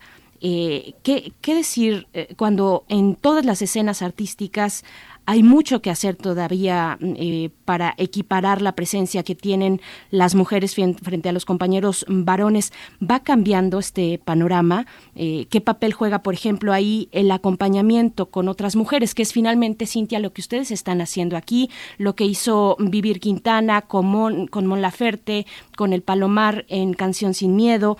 ¿Qué, fuerza y qué potencia tiene para hacer frente desde la escena de la música eh, la sororidad, Cintia Martínez. Eh, pues claro que, tiene mucha fuerza, ¿no? Porque lamentablemente este mundo pues ha sido de, de los hombres, ¿no? De ellos y para ellos. Y pues siempre eh, pues llenos de, privilegios, ¿no? Donde siempre ellos son los mejores músicos, ellos son los que saben de ingeniería, ¿no? Ellos son los que dominan, los que tienen eh, pues el, trabajo, los que hacen. Y bueno, pues ahora eh, eh, junto con esta revolución, junto con esta este estos feminismos, pues se ha desarrollado una una eh, camaradería, una una unión entre mujeres donde pues nos, nos nos conocemos, ¿no? Por ejemplo, eh, varias de nosotras eh, no nos conocíamos, eh, coincidimos en, en un en un en una en un evento donde estábamos pidiendo justicia por el caso de, de Ingrid, esta mujer que que bueno ya conocerán el caso de Ingrid, ¿no? Todo lo que lo que sufrió en un, en un apartamento y donde los vecinos no dijeron absolutamente nada entonces fuimos a, cantar esta llorona contra los feminicidios y ahí nos conocimos varias que, que acudieron al llamado, eh, sororamente al llamado y, y bueno, ahí conocí a varias eh, del, del Palomar, donde estuvo Paz, estuvo Jimena Matos, Ángeles Pacheco, muchas mujeres muy talentosas acudiendo al llamado. Entonces, eh, pues sí, sí ha cambiado, ¿no? Porque nos reconocemos como mujeres, nos reconocemos como artistas, nos reconocemos fuertes, como, como que como que también podemos no jugar dentro del mundo como y pues eso pues es lo que buscamos no equidad equidad que ya eh, los privilegios dejen de ser solamente para ellos y por ellos. Y como tú lo comentas pues esto se se, se ve muy eh, claramente en las redes sociales no como eh, pues tantos ataques cibernéticos y se ven también en el sistema judicial eh, que, bueno sí se hacen leyes muy bonitas muy muy necesarias en México eh, pero pues no se llevan a cabo no porque el sistema judicial está lleno de jueces corruptos que siempre van a defender eh, pues a su género también no y a revictimizar a las mujeres que porque iban vestidas así con quién con quién salían en qué momento no que si estaban ebrias o no. Y bueno, pues eh, de, esto se trata nuestra lucha, de, de, reivindicar, de reivindicarnos y, de, y de decirnos que, que no estamos solas. Y me gustaría eh, complementar tu pregunta eh, con algo muy específico que también contiene nuestro nuestro mini documental llamadas de emergencia hashtag no está sola, que es un decálogo un decálogo de exigencia. Este decálogo fue propuesto por Milay González, que es quien lleva la, la comunicación y redes sociales en Snow Waffle. Y bueno, este decálogo, no, para la realización de este decálogo nos, nos asesoró justamente Sayuri Herrera, nos asesoró Norman Andrade, nos asesoró Araceli Osorio, Rita Canto, y bueno, pues va, va acompañado, ¿no? Eh, y la idea es es darle darles un apoyo y darles darles voz y que y que esta denuncia eh, cruce fronteras. Por supuesto. Hay una, hay una, esto que comentas que justamente era, era una cosa que les quería preguntar, cómo intervienen los académicos, los sociólogos, los antropólogos, las mujeres que están en esa forma de activismo, pero que también tienen su tiempo a solas en el cubículo, teorizando, este, discutiendo en otros ámbitos las ideas, cómo, cómo permean la, la parte de la danza, de la música, cómo influyen en esa parte. Estaba haciendo un repaso un repaso mental nada más este de los conciertos en Bangladesh, en Sudáfrica, este como el JF Kennedy en Filadelfia, el Wembley en Londres, son conciertos que han estado como eh, siempre presididos por hombres. Hay una huella eh, en los conciertos eh, de, de, mujeres por causas de mujeres que tengamos, eh, que tengamos en la memoria, pretendemos que sean la referencia, que sean nuestro canto, nuestro disco, nuestro parámetro para entender en este momento causas que ojalá y pasado mañana este, disminuyan, que haya más comprensión, que haya más educación. Este, ¿Ustedes lo piensan de esa manera? ¿Es posible pensar, fijar en el tiempo, en la memoria, una participación como ahora se ha hecho? Este, este paz. Eh, sí, sí, yo creo que, que esto es algo que estamos construyendo y que sin duda está cambiando la, la realidad.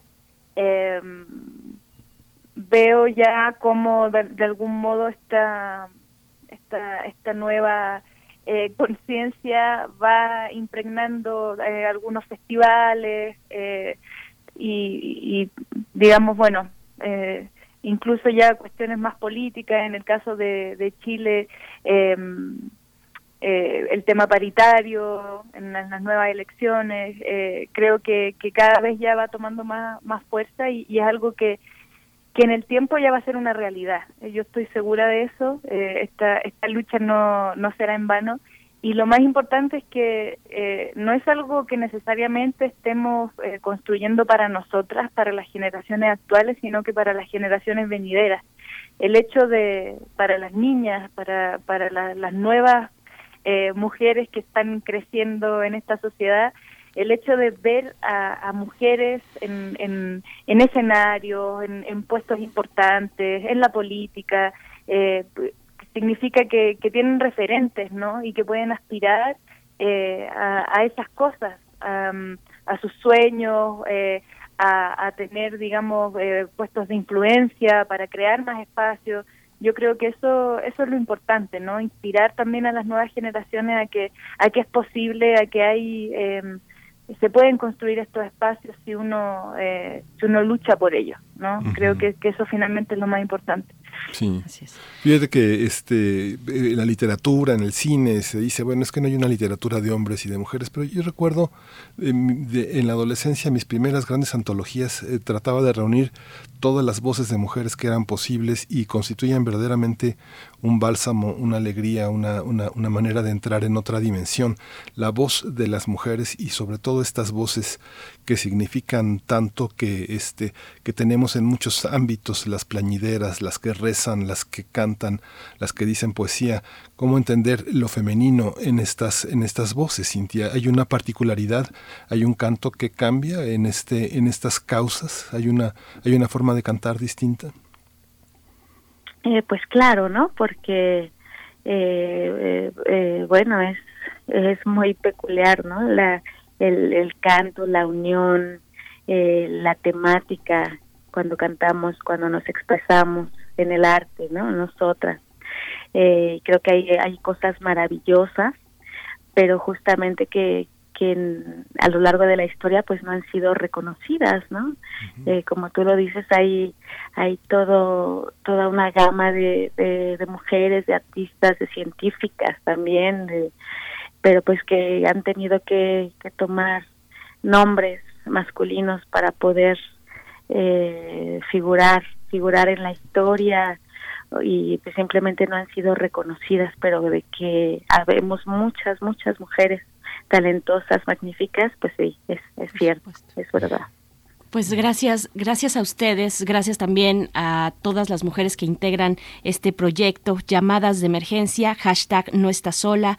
Nos vamos a despedir precisamente con esta canción. Les invitamos a que puedan ver también el videoclip, eh, este diseño y este decálogo, que se encuentra al final, que ya nos decías, Cintia, fue eh, una propuesta o guiado por Sayuri Herrera y nos dice en este decálogo que el Estado reconozca que nuestro país tiene un grave problema en materia de violencia de género género contra las mujeres, que se creen en el país fiscalías especializadas para la, la, atención del delito de feminicidio, que se homologue el delito de feminicidio en todo el país, que las búsquedas de las mujeres y las niñas desaparecidas se inicien de manera inmediata con perspectiva de género, que el agresor que haya atentado contra, en contra de niñas, niños y mujeres no tenga derecho a la preliberación. En fin, me quedo hasta ahí solamente para decirles que, que les agradecemos mucho esta charla, este gran preámbulo a lo que vamos a escuchar a continuación. Cintia Martínez, integrante del colectivo holandés Snow Apple, muchas gracias por, por haber estado aquí con nosotros.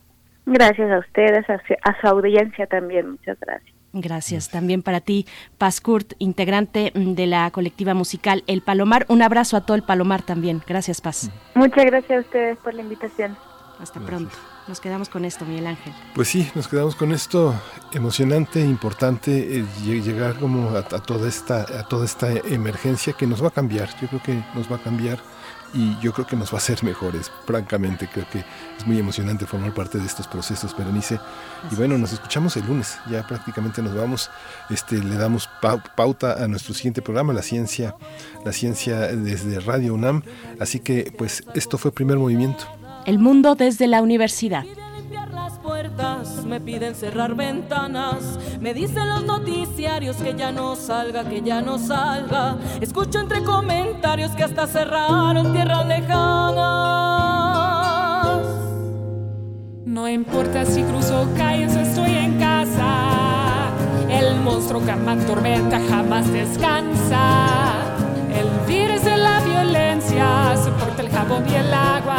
El odio hacia las mujeres es la pandemia que más nos mata. Las voces asesinadas son la tormenta que más nos daña. Y llaman al 911 y no se reporta nada. Porque alguien allá en lo alto dijo que hay muchas llamadas falsas. Porque alguien allá en lo alto dijo que hay muchas llamadas falsas.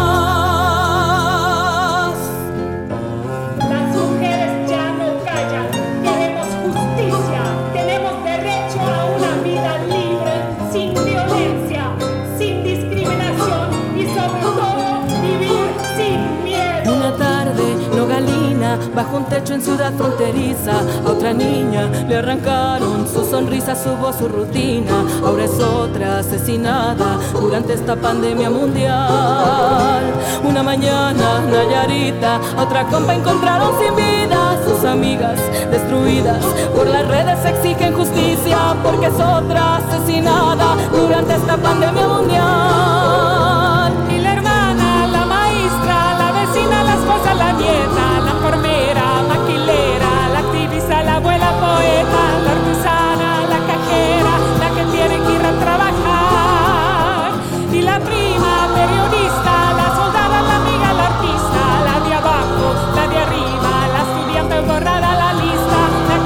Radio UNAM presentó Primer Movimiento. El mundo desde la universidad.